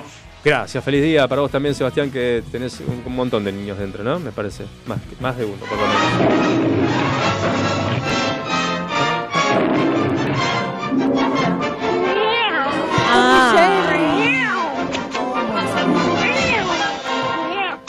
Díganme, ¿nadie soñó alguna vez con que hagan un dibujito con que lo maten a Tony? Eh, a- con que lo agarren a, a- a Jerry? Sí, yo, Me quería lo que, imaginé. yo quería que agarre ese ratón y se lo comiera. Y bueno, para la próxima. Y bueno, sí. ya venimos con Ceci Levy, salud, bienestar y emociones. Sanitarios Bronce Sur, desde hace más de 40 años, ofreciendo soluciones para instalaciones de agua, gas, incendios, bombas, griferías y calefacción. Brindamos atención personalizada y asesoramiento en obras. Somos distribuidores de las principales marcas sanitarias. Envíos a todo el país. Llegamos en 24 horas a Cava y Gran Buenos Aires. Seguinos en Instagram como arroba sanitarios broncesur, en Facebook como sanitarios.broncesur y también en Mercado Libre donde encontrarás los mejores precios. WhatsApp 1557 50 19 25. Sanitarios Broncesur. Experiencia, calidad y confianza. Necesitas encontrar tu espacio terapéutico. Encontrar Psi. Te acompaña en la búsqueda del terapeuta más adecuado para vos. Entrevista de admisión sin cargo. Escríbenos en Instagram a arroba encontrar psi o al 11 57 56 77 71. Encontrar psi. Nunca es tarde para empezar. Presenta Adrián Mercado, Subastas Online. A la hora de renovar el parque automotor, pensá solo en el especialista. Adrián Mercado, líder en subastas industriales. Ya llega, ¿qué más? Salud, bienestar y emociones. Con Cecilia Levy. Un espacio de aprendizaje para comprender nuestras emociones y mejorar nuestro bienestar.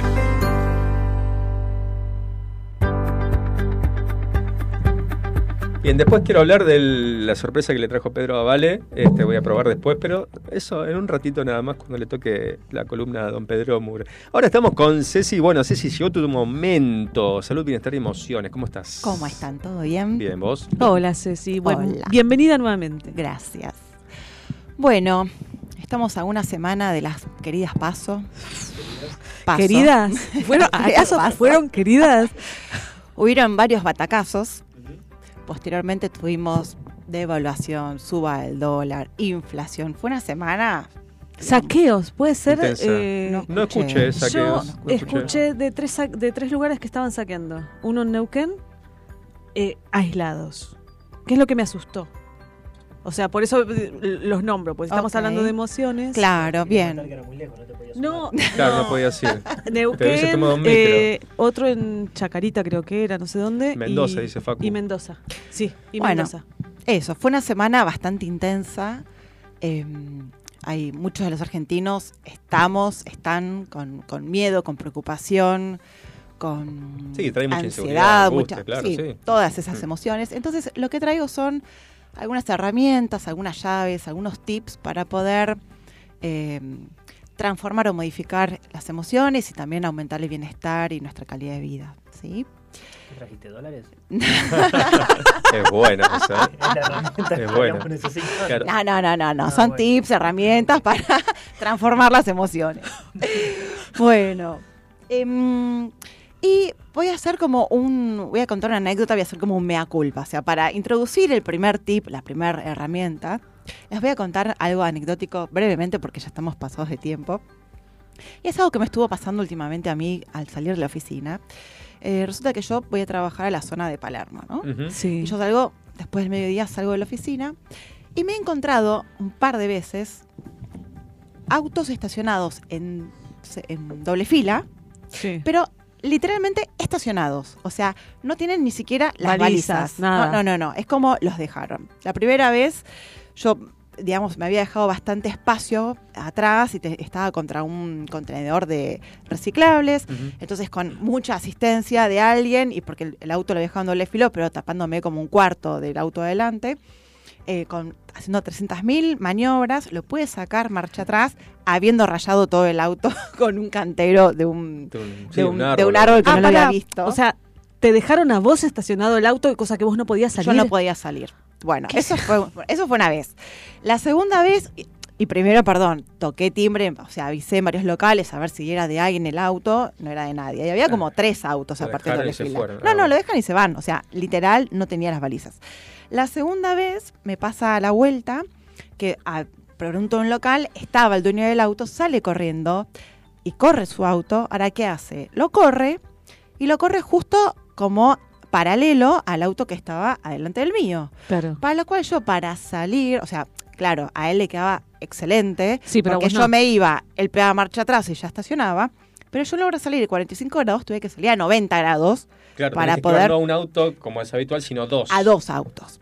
Muy simpático. sí. La segunda vez que este chico me hizo eso, paré para leer, porque me volvió a pasar tercera vez. ¿Con el mismo pibe? Con el mismo pibe. No. Cu- Cuando paso paralelo, le freno y le digo, le digo, un poco de empatía. Le digo, yo entiendo que para vos sea más cómodo estacionar para atrás, pero para atrás mío, entonces para mí es más fácil para salir. Y también vos me estás cubriendo el tránsito que yo pueda salir más rápido. O sea, Claro. yo tengo que mirar el tránsito y, y nuevamente abrirme a 90 grados para poder salir, para que él pueda entrar. Bueno. Después de eso me pasaron varias cosas, como en el supermercado, mientras que yo estoy adentro del auto eh, respondiendo un mensaje, que alguien me cruza un auto atrás, suba las compras y se vaya y me deje el changuito atrás del auto, que también toqué Ah, la del changuito es mortal, No, sí. no, pero ya estaba dentro. del- Bueno, cuestiones que me pasaron un montón de estas cuestiones, ¿no? Y un momento yo ya empecé a decir, bueno, el, el- el- como te cuento la del día, te cuento la no me importa nada del día. Y en un segundo yo dije, para, para, para, para. ¿Qué está pasando? ¿Es que me está pasando a mí que todos los días me cruzo con alguien que no le importa nada el otro? ¿O es que mi cerebro está ya como tan seteado en estar viendo esto, ¿no? Porque, claro, la primera vez con el tema de estacionamiento, la segunda fue, como tal la emoción que ya mi, mi- mi- cuerpo emocional, mi cerebro, quedó como seteado. ¿Y qué hace cada vez que voy manejando? Va viendo a la gente que no le importa nada el otro y que entonces hacen maniobras sin avisar. Sí, te reenojás. Claro, es como lo que yo iba O viendo. sea, estás enfocada en eso. Estaba enfocada en eso. Entonces, contando esta anécdota y que después yo me pude dar cuenta de lo que me estaba pasando, porque yo seguramente al manejar mínimo dos horas por día, me cruzo con un montón de personas que paran, que dejan pasar el peatón, Claro. que ponen los avisos, o sea, hacen las señalizaciones como cuando van a doblar, que no dejan el chanquito cruzado, que no paran en, en en, digamos, en segunda mano. O sea, como digo, todo el tiempo me estoy cruzando con esas personas. Pero mi foco estaba puesto, porque ya estaba indignada, en la gente que no lo hacía. Claro. Entonces, primer punto. Les recuerdo el primer, la primera columna que vimos el año pasado, que es esto de empezar a observar nuestros pensamientos. ¿En dónde tengo el foco? Porque nuestro sistema reticular activador ascendente es un sistema que tiene como un nombre así, como re difícil, pero que es algo que lo traduzco en simple. Es como nuestro inconsciente que está buscando la información de lo que nosotros tenemos atención o interés. Entonces, si mi foco de atención o interés está puesto en cosas negativas, como en mi caso, la gente que va manejando y no le importa nada el otro, va a estar encontrando eso. Pero si mi foco de atención o de interés está puesto en otros temas, en cosas que a mí me sirven, que, no sé, en inversiones, qué sé yo, no sé, tener mi foco de, de- de atención e interés en inversiones que puedan darme rentabilidad y que me puedan servir. Va a estar encontrando este sistema reticular, va a estar encontrando información sobre eso. Es lo que yo le decía, es como el explorador de Internet. Cuando ustedes hacen una búsqueda y después en Instagram te hace una publicidad de una cosa, eh, te aparece otra publicidad en Facebook. Nuestro sistema, nuestras neuronas hacen eso, buscan esa información de manera inconsciente por nosotras. Entonces, el primer punto es, ¿qué estoy viendo? ¿Dónde estás Si las el cosas foco? que yo estoy viendo son cosas que me hacen sentir bien o si son cosas que me hacen pro- me provocan enojo, eh, malestar, tristeza, ¿no? Entonces el primer foco es, bueno, prestar atención a nuestros pensamientos y a lo que estamos sintiendo con lo que estamos viendo. Sin duda que hay mucho bombardeo externo y lógicamente eh, el contexto en el que vivimos no ayuda, no suma y, y- y- y hay todo el tiempo cosas que no, no son buenas. Pero bueno, pensarlas, darnos cuenta y decir, bueno, para esto no, voy a poner el foco en otra cosa, es un poco esa la idea. Pero recién Ceci dijo algo que me parece que es la clave. Mm, Por una cosa que vemos mala, Claro. Claro, vemos es un todo. montón buenas. O sea, poner el foco en lo bueno. Sí. Sí, Totalmente, sí. y no generalizar, porque ¿qué es lo que yo había hecho?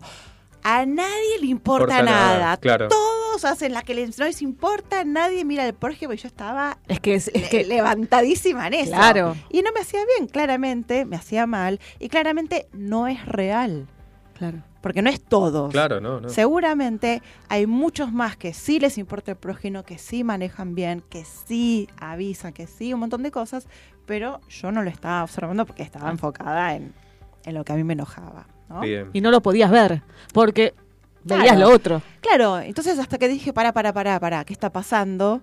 Y ahí al parar y observar qué es lo que estaba pasando, me pude dar cuenta de eso, que es dónde estaba puesto mi foco. Claro. Entonces me parece que eso es interesante, es decir, para, para, para, para, ¿qué es lo que estoy viendo todo el tiempo? ¿Qué es lo que estoy observando la mayor parte de mi día? ¿Y Sí. cómo me siento? Eso puede Porque ser cómo me siento es clave. Porque todos los seres vivos vamos a tender a expandirnos. Todos tendemos a crecer, a expandirnos, a ir hacia adelante. A, eh, claro, eso también. Ahora, o estamos en protección o estamos en crecimiento. No podemos estar las dos cosas al mismo tiempo. O estamos, perdón, en protección. En protección o en crecimiento. Biológicamente no podemos estar al mismo tiempo en protección o en crecimiento. ¿A qué o estamos en uno o en el otro. ¿Cómo es eso? O yo estoy buscando crecer, Mm. desarrollarme, estar feliz, estar con bienestar. Y eso es hasta la corporalidad misma lo dice. Yo Mm. estoy con el pecho abierto, expandido. Todo está en expansión. Esto es en crecimiento. Ahora, si yo estoy en protección, a la estoy defensiva. a la inversa, Claro. estoy cerrada. Me estoy defendiendo, estoy con el cortisol alto, estoy con atención a ver por dónde va a venir el peligro. Ok. Las dos cosas al mismo tiempo no son compatibles. Mira, O estoy en una o estoy en la otra. no lo había pensado de ese modo. Entonces, también estar atentos a esto. ¿Cuánto de mi día estoy en protección y cuánto de mi día estoy en crecimiento? ¿Sí? Bien. Este es el primer punto. Bien. Segundo punto. A ver. Prestar mucha atención a quiénes o qué estamos escuchando. ¿Por qué? Cuando nosotros estamos escuchando a alguien que habla con mucho contenido emocional, nuestros cerebros tienden a contagiarse, digamos, ¿no? Mi cerebro que está escuchando a alguien va a copiarlo, ¿no? Porque el cerebro está todo el tiempo, a las 24 horas, incluso mientras que estamos durmiendo, está aprendiendo el cerebro. Entonces tiende también, por una cuestión de evolución, de esta capacidad de tener la empatía, de tener, de ponerse en el lugar del otro, el cerebro tiende a copiar el del otro. Y más cuando habla con mucho contenido emocional. Ahora, ¿qué significa esto? Sí. Que si yo estoy escuchando a personas que están hablando con mucha emocionalidad, con mucho enojo, con mucho contenido de ira, con mucha indignación, con mucho... ¿eh? mi cerebro va a copiar lo mismo. Ok. es un poco también lo que venías diciendo antes, dónde poner el foco, ¿no? O sea, Es lo mismo, Claro. pero, pero, Pero en, en personas. Claro. Con respecto digo, a... ¿Qué pasa con- a- cuando vemos o escuchamos las noticias? Ujú. ¿Cómo hablan los periodistas? No, no, olvídate. Yo eh, eh, le, le prohibí a mi vieja, no soy nadie yo para prohibir, tampoco me escucharon, Claro. que dejen de, de mirar. Mis viejos eh, se levantaban y escuchaban, y escuchaban encima a un Babi Checopar. Y yo Sí, les desde decía, la mañana ya arrancás con desde- cuestiones pero negativas. violento. O sea, se- Claro. es violencia pura. Yo decidí mal, porque estando en, en un medio eh, necesitas estar informado, pero eh, me harté hace un par de años de los noticieros. Me Sí, harté, sí. me harté. Eh, decidí no escuchar directamente. Está bien, ahora de a poco estoy volviendo a ponerme en tema de ciertas cosas, pero un poquito, porque te. Yo volví ahora para las elecciones. La realidad es esa. Claro, Pero para saber por lo menos de para qué se saber trata. un poco, Pero- porque no puedo ir a votar sin saber, no sé si lo hice Sí. bien, si lo hice mal, pero para, para un poquito... Sí, ver. está en tema, pero es un Pero bombardeo permanente. la cortina. Sí, sí, sí. Bueno, hay, lo que se puede hacer, un tip es leer. Es usar prensa escrita donde no hay una carga emocional, sino que la emoción es la propia de nuestra. Claro. Digamos. Cuando vos lees un WhatsApp de alguien, eh, te estoy esperando. El tono lo pones vos, es te estoy esperando, te estoy esperando. Entonces, Claro. digo, esto en cuanto a, a leer una noticia es lo mismo. El tono emocional es el propio y no estás cargándote y alimentando tu cerebro Sí, del que te impone otro, claro. con un tono emocional que te impone otro. Hace mucho leí que eh, somos el resultado de las cinco personas con las que más tiempo pasamos. Cinco personas. Sí, ¿no? Entonces, Yo paso mucho tiempo con mis perros. bueno, entonces se va por buen camino. entonces digo, bueno, prestar atención también con quienes nos rodeamos. Si nos rodeamos con personas que son optimistas, que son positivas, que son emprendedoras, digo, no sé, que nos contagian o nos, con- nos contagian, sí, de, de- de cosas positivas, o si nos rodeamos de personas que se quejan, que son negativas, que son pesimistas, ¿no? Digo, como también empezar a observar em, con qué nos llenamos, no solamente cuál es mi foco propio de atención, sino también qué es lo que estoy, De con qué me estoy nutriendo, claro, nutriendo, sí, claro, ahí está, claro, exactamente, claro. exactamente. Es así. Bueno, sin ir más lejos, la- la- es una tontería lo que voy a decir. No sé si es una tontería, pero es medio un ejemplo muy básico. Los que tuvimos suerte de comprarnos un auto alguna vez y buscamos un X auto, de repente empezamos a ver Claro. esos autos en todos lados. Sí. Claro. Y no es que hay más autos. Claro. Ese es el sistema Es reticular que decíamos Ah, mira, antes.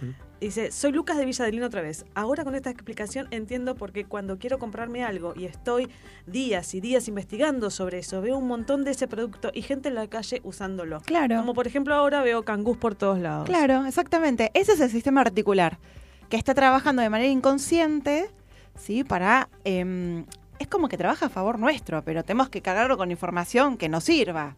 Claro. ¿no? Te digo esto, como bueno, eh, la cangú, el proyecto, eh, las inversiones, para cualquier ejemplo, ¿no? En, en lugar de con cosas que me hagan mal, digamos, Claro. ¿no? Estos son, entonces tenemos dos puntos. El primer punto es en qué estoy haciendo foco, el segundo punto es a quiénes ¿A quién? estoy escuchando. El tercer punto está vinculado con el cuerpo, ¿sí? Con el cuerpo. Con el cuerpo. Ajá. Y acá tenemos varios subpuntos, digamos, varios sí, subpuntos sobre el cuerpo. Por un lado, el cerebro tiene la capacidad de la propiocepción. ¿De la, perdón? Propiocepción. Ajá. Esto es que el cerebro detecta cómo está nuestro cuerpo o cómo están nuestros gestos faciales y en base a eso dice, ah, está triste. Entonces manda las hormonas vinculadas con la tristeza. Ah, está alegre. Entonces dispara las hormonas vinculadas con la alegría. Entonces, estar atentos, ¿sí?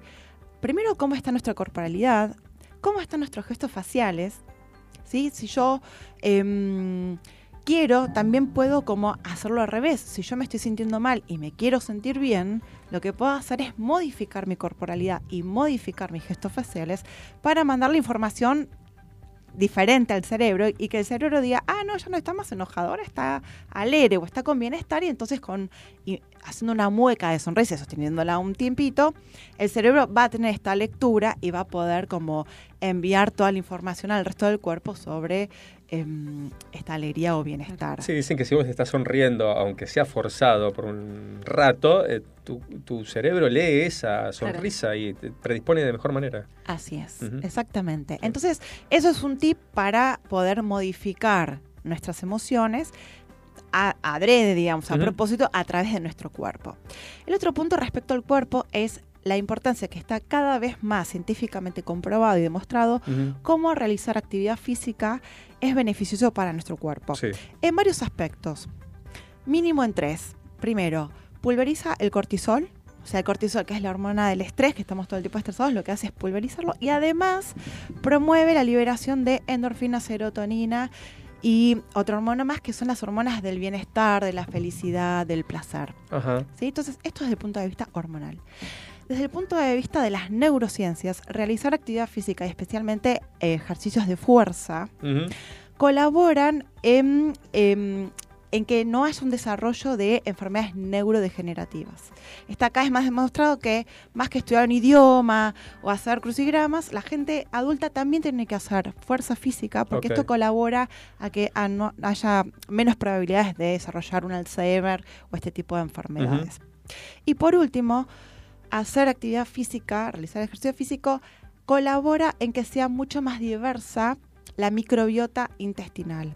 La microbiota intestinal es, digamos, todos los, em, la- los seres vivos, digamos, que están viviendo en nuestro... Nuestro en- cuerpo, ¿no? en nuestro, no, en nuestro mm, sistema, en, en el Sistema- intestino. Ajá, ok. Y eh, el intestino es el responsable de producir o de sintetizar el 90% de la serotonina.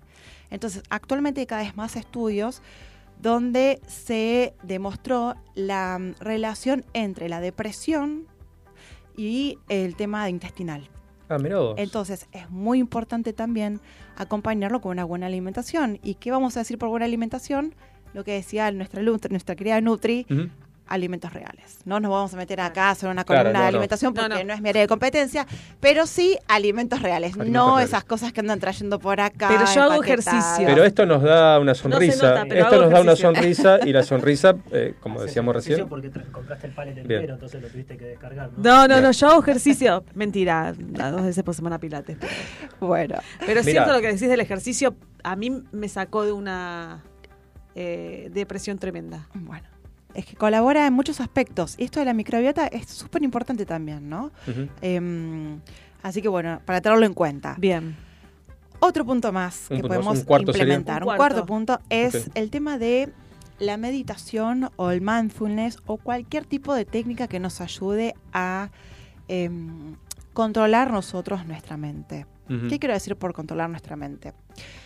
Se ha demostrado científicamente también por estudios que se han hecho que una mente divagante, esto es la mente que va, viene, el pasado, el presente, el futuro, no sé qué, que se va, que cuando te dicen, ¿en qué estás pensando? Y que dices, no, no, no, nada, es porque te había sido. Una mente divagante es causante de mucha infelicidad y mucha insatisfacción. ¿Sí? Entonces está cada vez más demostrado y comprobado cómo poder dominar la mente. Y esto es, ¿qué es dominar la mente? Es poder estar presente, es poder estar presente cuando estás haciendo una actividad, es poder estar eligiendo tus pensamientos, es poder estar eligiendo qué, en qué quieres hacer foco y en qué no. Concentración también, ¿no? Concentración. O sea, no que cualquier cosa que te llega te, te, te- te tome, digamos. ¿no? Totalmente. Eso provoca, digamos, Que que te chupe la energía, cosas innecesarias.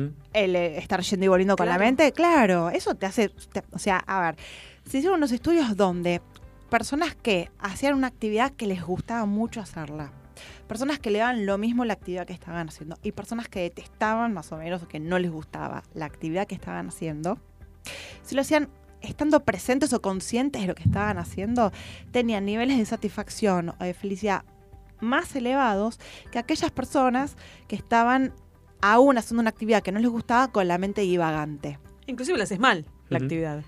No importa más allá de si lo haces bien o mal, causa malestar. O sea, causa, Claro. es, un, es, es el mayor causante de infelicidad. La mente divagante es el mayor causante de infelicidad. Mira vos. ¿sí? Entonces, eh, usar herramientas o estudiar o practicar herramientas, mejor dicho, de mindfulness o meditación, o tal vez puede ser también eh, prácticas como tai chi, como yoga, que son prácticas que ayudan a eh, manejar la mente y poder tener la mente más presente y estar más presentes, eso ayuda mucho a bajar el estrés y a tener mayores niveles de felicidad. Bien. Y por último, Quinto una punto. última herramienta es la respiración. También está científicamente comprobado que respirar por la nariz influye más en la amígdala, que es lo que controla las emociones. Entonces, si estamos... Perdón, pero es lo más habitual. Todos acá. ¿No? No, no, no. ¿Cómo Yo respiro un montón por la boca. Mucha Ah, gente ¿sí? respira. Sí. Yo cuando ¿Pero hago ejercicio respira- por respiro por la boca. No, yo cuando hago ejercicio respiro por la boca. Nunca pude respirar por la nariz. Mirá vos. Pero hay mucha gente que está respirando normalmente por la boca. No, mismo fíjate cuando estás enojado, Ah, claro, estás. cuando estás enojado, cuando estás triste, Agitado, cuando estás estás- sí. eh, con miedo, ¿por dónde respiras? Sí. Por la boca. Entonces, en ese momento, ser consciente de eso, acordarte de Cecilia y la columna, y Sí. decir, voy a inspirar por la nariz, eso va a hacer que la inspiración por la, la inspiración y la respiración por la nariz Ujú. influya en la amígdala y eso ayuda a regular las emociones. Bien. También, y un último tip, es Sí. que también se descubrió que colabora en la atención y la- en el aprendizaje. Entonces, si querés, estás estudiando, tenés que memorizar algo, como ser consciente de estar inspirando por la nariz en el momento que estás memorizando y eso ayuda a la retención y a la atención y a la, Mirá y a la memoria. Bueno, Me gustó. Muchas cosas en estos tiempos mucho. que corren. Yo sé que es mucha información. No, no, pero mira, eh, a ver, poner el foco en lo bueno. ¿En eh, qué? Importante, claro, a quién escucho. Sí. eh, tener eh, conciencia del cuerpo, ¿no? De la actividad física, de nuestros gestos también, cómo nos expresamos, cómo nos paramos, eh, la Hacer meditación y la respiración. Muy bien. ¿No? Y ustedes, si tuvieran que elegir uno, porque por ahí tener cinco no lo tienen a mano. Si vos tenés que decir, todos acá, los tres, Sí. ¿cuál es el primero que pueden tener a mano? Como, ¿Cuál es el que les resulta así más fácil pensar en que si mañana están como recabronados pueden decir, ah, voy a hacer esto? Yo Ah. te diría que, pero porque a mí me sirvió ¿Qué? hacer ejercicio. Ok, bien. Sería ¿Vos, ideal, Pedro? pero respira por la nariz. es lo más fácil. bueno, no lo sé. Sí, lo de hacer ejercicio coincido con Vale. Eh, no sé si voy a poder empezar mañana, pero es, creo que es ayuda en, en un montón de aspectos, como lo decías vos, Ceci. Ahora vamos a ver, Sí, después, sí. si puedes empezar mañana. Bueno, uh, me Pero, interesa. a ver, Esto también tiene- todo tiene que ver con todo. También tiene que ver con el tiempo que tengas, porque creo que También lo vamos a para empezar, claro, para empezar, me parece que si no tenés tiempo, lo que sea, saca de foco todo lo, lo que te mm, Bien, batalla claro. con disparan cosas Claro, feas. Claro. Saca claro. de foco eso. Saca el foco. Yo me elijo el cuerpo. Ajá, Yo, claro, digamos, bueno, sí, más o menos me ando eh, colaborando con las sonrisas y eso. Claro. Que acá quiero eh, Mm. hacer como un, un- una aclaración. En ningún momento estoy proponiendo de que se desconecten de las emociones o que estén negando Ni de la realidad enojo. tampoco, claro. No, para nada. Primero reconocer, che, estoy triste, che, estoy enojado. Siempre lo decimos. Primero reconozco lo que me está pasando. Y después elijo cómo me quiero sentir, ¿no? O sea, entonces no ¿Y se, no- no se trata acá de tapar o, no de- darle bola a o- alguien que, no. que está mal pasando No, un mal momento. para no, nada. se trata Primero reconocemos lo que nos está pasando, pero son herramientas que las tenemos a mano, que las tenemos todo el tiempo con nosotros, porque respiramos, no tenemos nuestra mente, tenemos nuestro cuerpo, tenemos nuestro foco de atención, tenemos, elegimos a quién escuchamos, las tenemos a mano con nosotros y en las 24 horas, herramientas para elegir sentirnos un poquito mejor. Bien, muy Gracias. importante en estos Me tiempos. encantó. Gracias, Ceci. Y bueno, este, para tenerlo en cuenta en estos, en estos momentos de incertidumbre y de angustia, eh, tener estas herramientas nos vienen bien a todos. Vamos a Gracias. escuchar Los Enanitos Verdes, Tu Cárcel.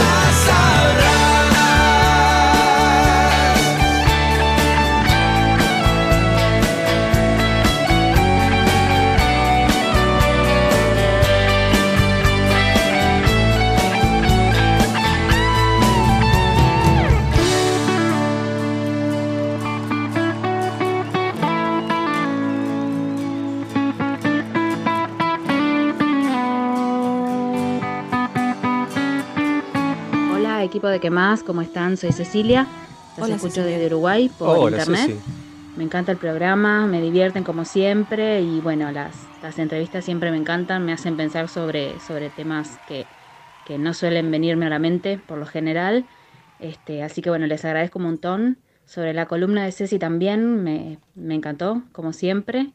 Me hizo pensar en esto de, de tratar de no vivir en piloto automático y también no ser siempre responsivos a cómo nos tratan los demás, sino regalar buen trato, así como nosotros eh, podemos reaccionar mal a un maltrato de los demás, tal vez eh, no- los demás pueden reaccionar bien con un buen trato nuestro, este, porque así como ni nos imaginamos que al lado en el colectivo podemos tener sentado un asesino, bueno, también podemos tener sentado eh, a una persona que está sufriendo mucho, entonces este, siempre de base tratar bien, eh, tratar muy bien a las personas porque no nos imaginamos eh, por lo que pueden estar pasando Así es. y, y bueno, y les podemos cambiar el día con un buen gesto y, y con una sonrisa. Coincido Así que bueno, les mando un beso a todos y muchas gracias. A todos menos a los que dejan los autos en doble fila, ¿eh? Eh, hay un montón de mensajes Sí. eh, en Twitch. En Twitch, ¿querés eh, leer algunos antes de que arranque la columna de Pedro? Bueno, voy a ser eh, Sí. más concisa de todo lo que hay. ¿eh? Lolo de Casuso dice buenas tardes, interesante el reportaje. Está hablando del reportaje para los chicos en situación de calle. Saludos a, Val- a Vale y Fabio. Eh, un abrazo grande, Lolo de Acasuso. Diane dice buenas tardes, quiero eh, decir que hace 10 años eh, quería adoptar hermanos, nunca me presenté. Me emociona cada vez que eh, me hablan del tema. Le manda saludos eh, a Agustín. Lolo de Acasuso dice saludo especial eh, al hermano de su vida, que es eh, Gabriel, que se está recuperando de una intervención quirúrgica. Bien. Eh, Dayan eh, manda saludos. eh, ah, y Dayan manda saludos a las murciélagas que fueron campeonas del mundo. Ah, muy bien. Mira vos. Muy bien. Muy bien, bien, bien, bueno, bien. Rec- recordando, mencionando eso, por supuesto que sí. Muchas felicitaciones. Bien, vamos a Pedro en instantes. Buenas noches. Qué hermoso programa que hacen, eh, Gracias. chicos. Gracias. Eh, la otra vez ya eh, dejé de llamarlos porque estaban con tanta gente, con tantas cosas interesantes que se me pasó tan rápido el tiempo. Mejor, No mejor. llamé para felicitarlos por el programa que eran más que interesantes. Y hoy es espectacular con todo lo que están hablando. Están dando una cátedra. Eso tendría que ser un un programa que todos lo escuchen. Adoptar un chico que necesita, no comprarlo como si fuera un muñeco. Este, todo, todo, el- el- lo que está explicando ahora de emociones, son unos genios, son unos genios. Feliz Día del Niño Gracias. para todos, porque todos llevamos un poco de niño. Así es. Son unos genios, se lo repito. Nos encanta, nos encanta el programa. No puede ser más lindo. Muchas gracias. Eh, nosotros, va, yo, eh, Alberto, como somos viejos, este, Los lo que trapos. veíamos era la Pantera Rosa, eh, este, eh, eh, los Simpsons, lo- lo- lo- no, los Simpsons era más, más coso, eh, todos lo- los dibujitos viejos, Heidi, un beso Heidi, enorme, Heidi. enorme para todos. Un Gracias, beso. Beso. Bueno, Ahora sí vamos con Don Pedro. Don Pedro Mur. Riego de parques y jardines, huertas, canchas de fútbol, golf, agro, pozos profundos, línea de bombas sumergibles ROWA. Todas con respaldo y garantía de ROWA de dos años. Bombas ROWA. Más de 65 años brindando soluciones al continuo avance de la tecnología sanitaria. ¿Qué más? Presenta Sustentabilidad y Consumo Responsable. Con Pedro Moore, nuestra cuota de oxígeno, buscando un equilibrio entre el medio ambiente y el desarrollo social. Bueno, bienvenido Pedro, nuestra cuota de gracias. Eh, que nos trajo una cuota de bebida espirituosa que eh, no tiene alcohol. No Muy tiene bien, alcohol. Muy bien, ¿eh? nos bien. trajo una cerveza sin alcohol. Prometió, cumplió. Muchas gracias. condiciones, Nos trajo que- el mate también. Increíble También. los sensores de Vale como detectaron a la milésima de segundo que tomó. Bueno, es una no buena alcohol. catadora. Sí, ¿eh? Claro. es una virtud. Pero hasta no tiene alcohol. Tengo una duda. Si no tiene alcohol, ¿es espirituosa? Ah, Ah, ah, Muy buena no, pregunta. por No, ahí dice Facu Celsan. no. No, no, no. Es cierto, Ceci. No hay espíritu sin alcohol. Claro. Ay, Dios. Bueno, eh, no te trae hoy la sustentabilidad, ¿no? Eh, No. Pero No. algo súper importante, me parece. Sí, eh, la sustentabilidad de nuestro tiempo. Eh, Ok. Está El bien. tiempo de cada uno de nosotros. Sí, es sustentabilidad. Sí, ponele. totalmente. Se puede decir que es sí. muy importante. Sí. Bueno, vamos a hablar de la gestión del tiempo. Ajá. Ok. Eh, porque nos habrá pasado un montón de veces eh, decir que, que lo dijeron hace minutos nada más. Sí. Cuando tenga tiempo voy a hacer tal o No cual sé cosa. si voy a poder mañana, claro. Exacto. La realidad es que todos los días tienen 24 horas, Sí. 1440 minutos. Tendrían que tener más horas, ya te Eh, digo. sí, sí, Bien. yo también a veces lo pido, Ok. pero nadie te da bola. No, no hay nadie. ningún, Ningún legislador que candidato se le ocurra, haya no. prometido meter más horas. No. Y te- o- 86.400 segundos. Wow. Es eso. No Está hay bien. más. No existe el día ni de 25. ni ¿Debería de tener 26. más horas o No. deberíamos trabajar menos? Es que no es solo Y- para y- trabajar, y es gober- para la vida misma. No, no, pero yo pienso que trabajamos muchas horas diarias y que nos queda muy poco tiempo con nuestra familia. Que después lo gestionamos para el traste. el Ahora, ahora, ahora lo vamos a ver a eso. Lo concreto es que no hay manera de tener más cantidad de tiempo. No. El tiempo es el que tenemos. Algo muy valioso que tiene el tiempo es que es uno de los bienes más eh, justos que hay en el mundo porque absolutamente todos recibimos la misma cantidad de tiempo cada día. Es verdad. Excepto que nos Sí. pase algo muy terrible, Claro. todos recibimos 24 horas. O sea, Sí. No hay distinción de No, raza, no, no, no, de- eso es cierto. Es equitativo, Es 100%. muy equitativo, exactamente. Pero aún así nos rinde muy distinto. Vamos a ver cómo administramos y cómo hacemos de esas 24 horas cada uno de nosotros. ¿Estamos de acuerdo que todos dormimos en promedio y según la teoría 8 horas? No. Dios te escuche, No. Dios te escuche. Eso es lo ideal, pero Mucho no. menos, Sí. eso sería lo ideal, bien. Y que trabajamos solamente que 8 horas también es teoría. También es teoría. Eh, Muchas veces es Más, más. sí. Algunas pocas Sumar el veces tiempo menos. de viaje al Bueno, trabajo, etc. tenemos el tiempo de traslado, que hay que sumarlo, que Claro. no forma parte del trabajo. Mm. Después cocinamos o comemos, también lleva tiempo. Sí. Mucho.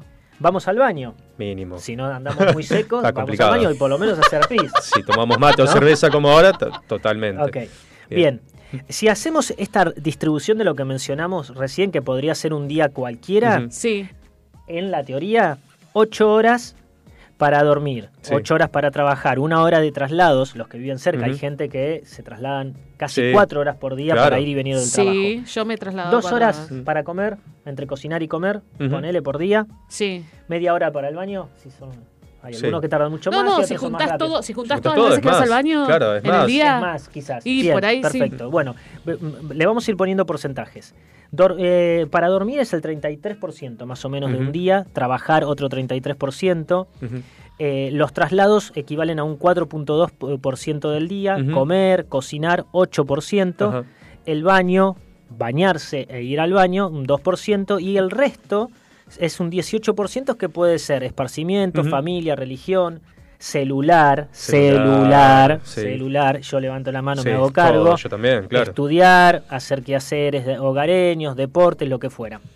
Esto es un día normal en la teoría de cualquiera. Ahora, si nosotros trasladamos esto a un año, a, a- a la vida, basado en, en la expectativa de vida que tenemos, Sí. que acá en nuestra región son 76 años, 76. Sí. Ok, me queda poco. no vamos a sacar la cuenta, Listo. eh, eh, es eh, un promedio la expectativa de vida basado en el índice que hay actualmente en Argentina. 76 años, ok, Bien. 25 años la vamos a pasar durmiendo. Fua. No, no hay que dormir. que no hay es que el dormir. 32,9% la vamos a pasar durmiendo. 17 años la vamos a pasar trabajando. No hay que trabajar. Wow.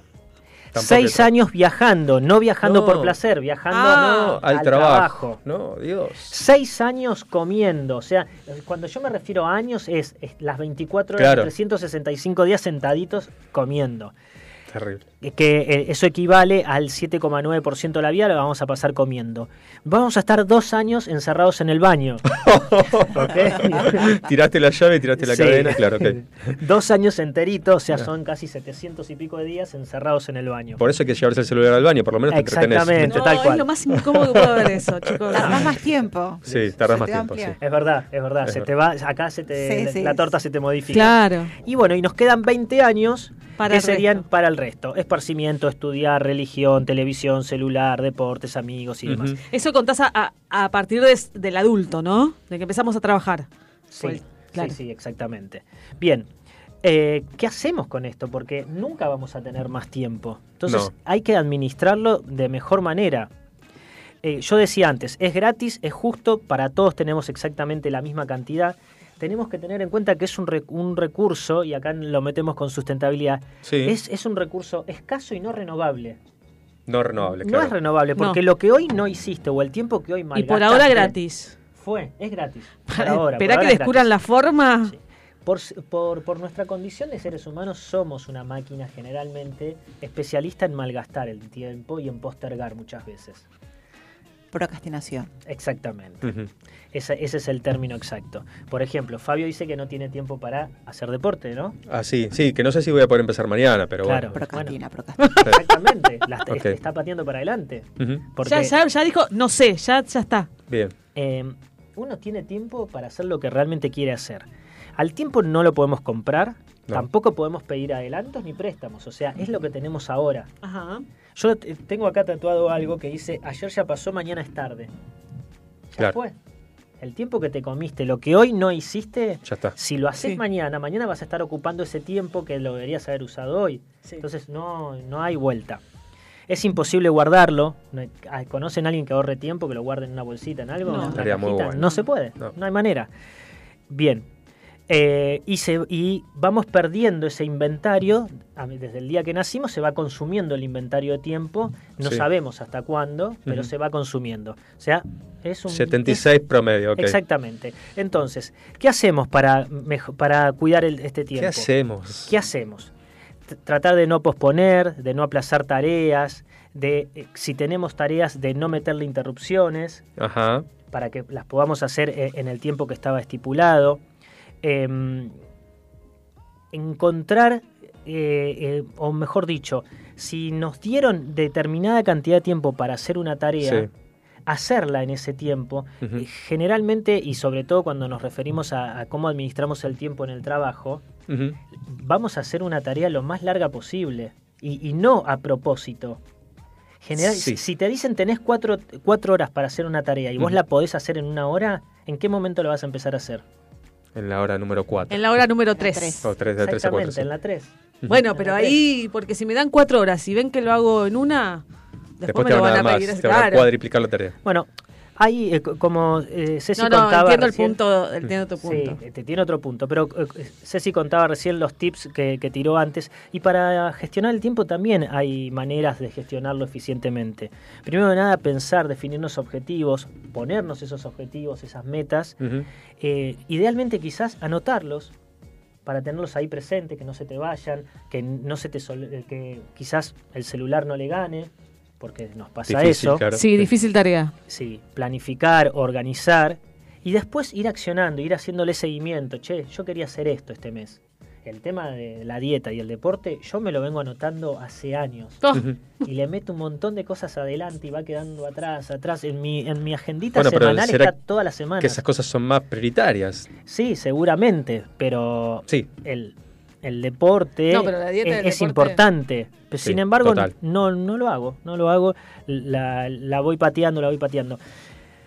Eh, perseguir el, el percef- perfeccionismo muchas Ajá. veces nos roba tiempo. Lo porque perfecto es enemigo de lo bueno. Exactamente, no llegamos nunca a donde queremos. Preferible, y por algo en casi todo lo que vemos hay evolución constante. O sea, salió la versión 1 y después saldrá la versión 2. Y si teníamos que hacer algo, hagamos la versión 1, pero hagámosla. Claro. Y después será la versión 2. Por ejemplo, en hacer deporte, empecemos a hacer algo, salgamos a caminar. Claro, Después claro. vemos si podemos hacer atletismo. Sí, o- sí, puedo ir a un gimnasio, claro, puedo hacer una cual, Pero empecemos sí. a hacer algo. Em, Bien. Buen punto. Sí. Ahora les voy a compartir un, un video, eh, cuan- Facu, cuando vos quieras, porque generalmente nos cuesta mucho tomar conciencia, el video va a ser con audio para la radio, nos cuesta muchísimo eh, tomar noción del tiempo. Esto es una campaña que fue hecha eh, por una marca española que se llama Rúa Vieja, es como tipo un Baileys, no sé si alguien Sí. lo conoce. Después les voy a recomendar entrar a la página porque tiene un montón de campañas impresionantes. Básicamente reunió un montón de amigos que no se ven muy seguido, ¿Tú también? madres, hijos, padres, hijos. Pues una persona muy importante en mi tres vida. preguntas. Un compañero de vida de 10. Sí, justo nos lo hicimos antes de venirme yo a Madrid.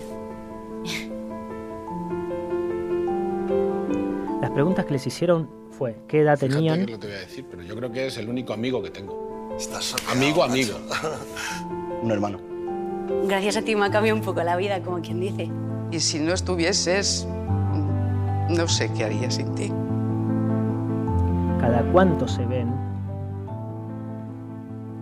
y La cuánto rutina, tiempo horarios, duran esos encuentros cuando se ven. Él está en Barcelona, yo estoy en Madrid. O sea, realmente no nos vemos más por mi falta de tiempo. Y siempre ha sido como una incertidumbre de cuándo será el próximo momento en el que nos volvamos a ver, ¿no? Es una contradicción, no cabe duda. La gente afirma que sus seres queridos son lo más importante, pero la distribución de su tiempo no lo demuestra así. Esto tiene que ver con el modo en que funciona nuestro cerebro. Estamos programados para evitar pensar en el tiempo que nos queda por vivir. Así tenemos la sensación de que siempre tendremos la oportunidad de hacer las cosas que nos hacen felices.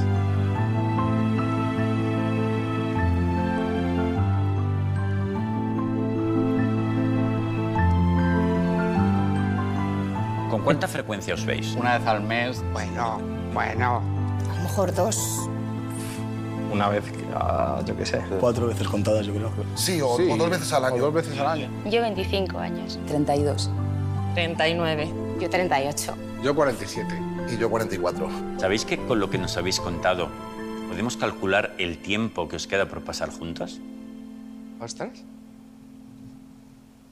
¿Queréis saberlo? Sí, por Claro. favor. Sí, sí, sí, sí, sí, sí. Pablo y Alejandro son dos amigos. Según lo que contaron, les quedan 81 días y 18 horas para estar juntos. Ana y Silvia son amigas. Solo pasarán 44 días y 15 horas más. Jorge y Raúl también son amigos, 44 días. Ramón y María, madre e hijo, 91 días y 6 horas. Estela y Jesús, padre e hijo, 54 días. Pedro y Luis, 3 días y 6 horas.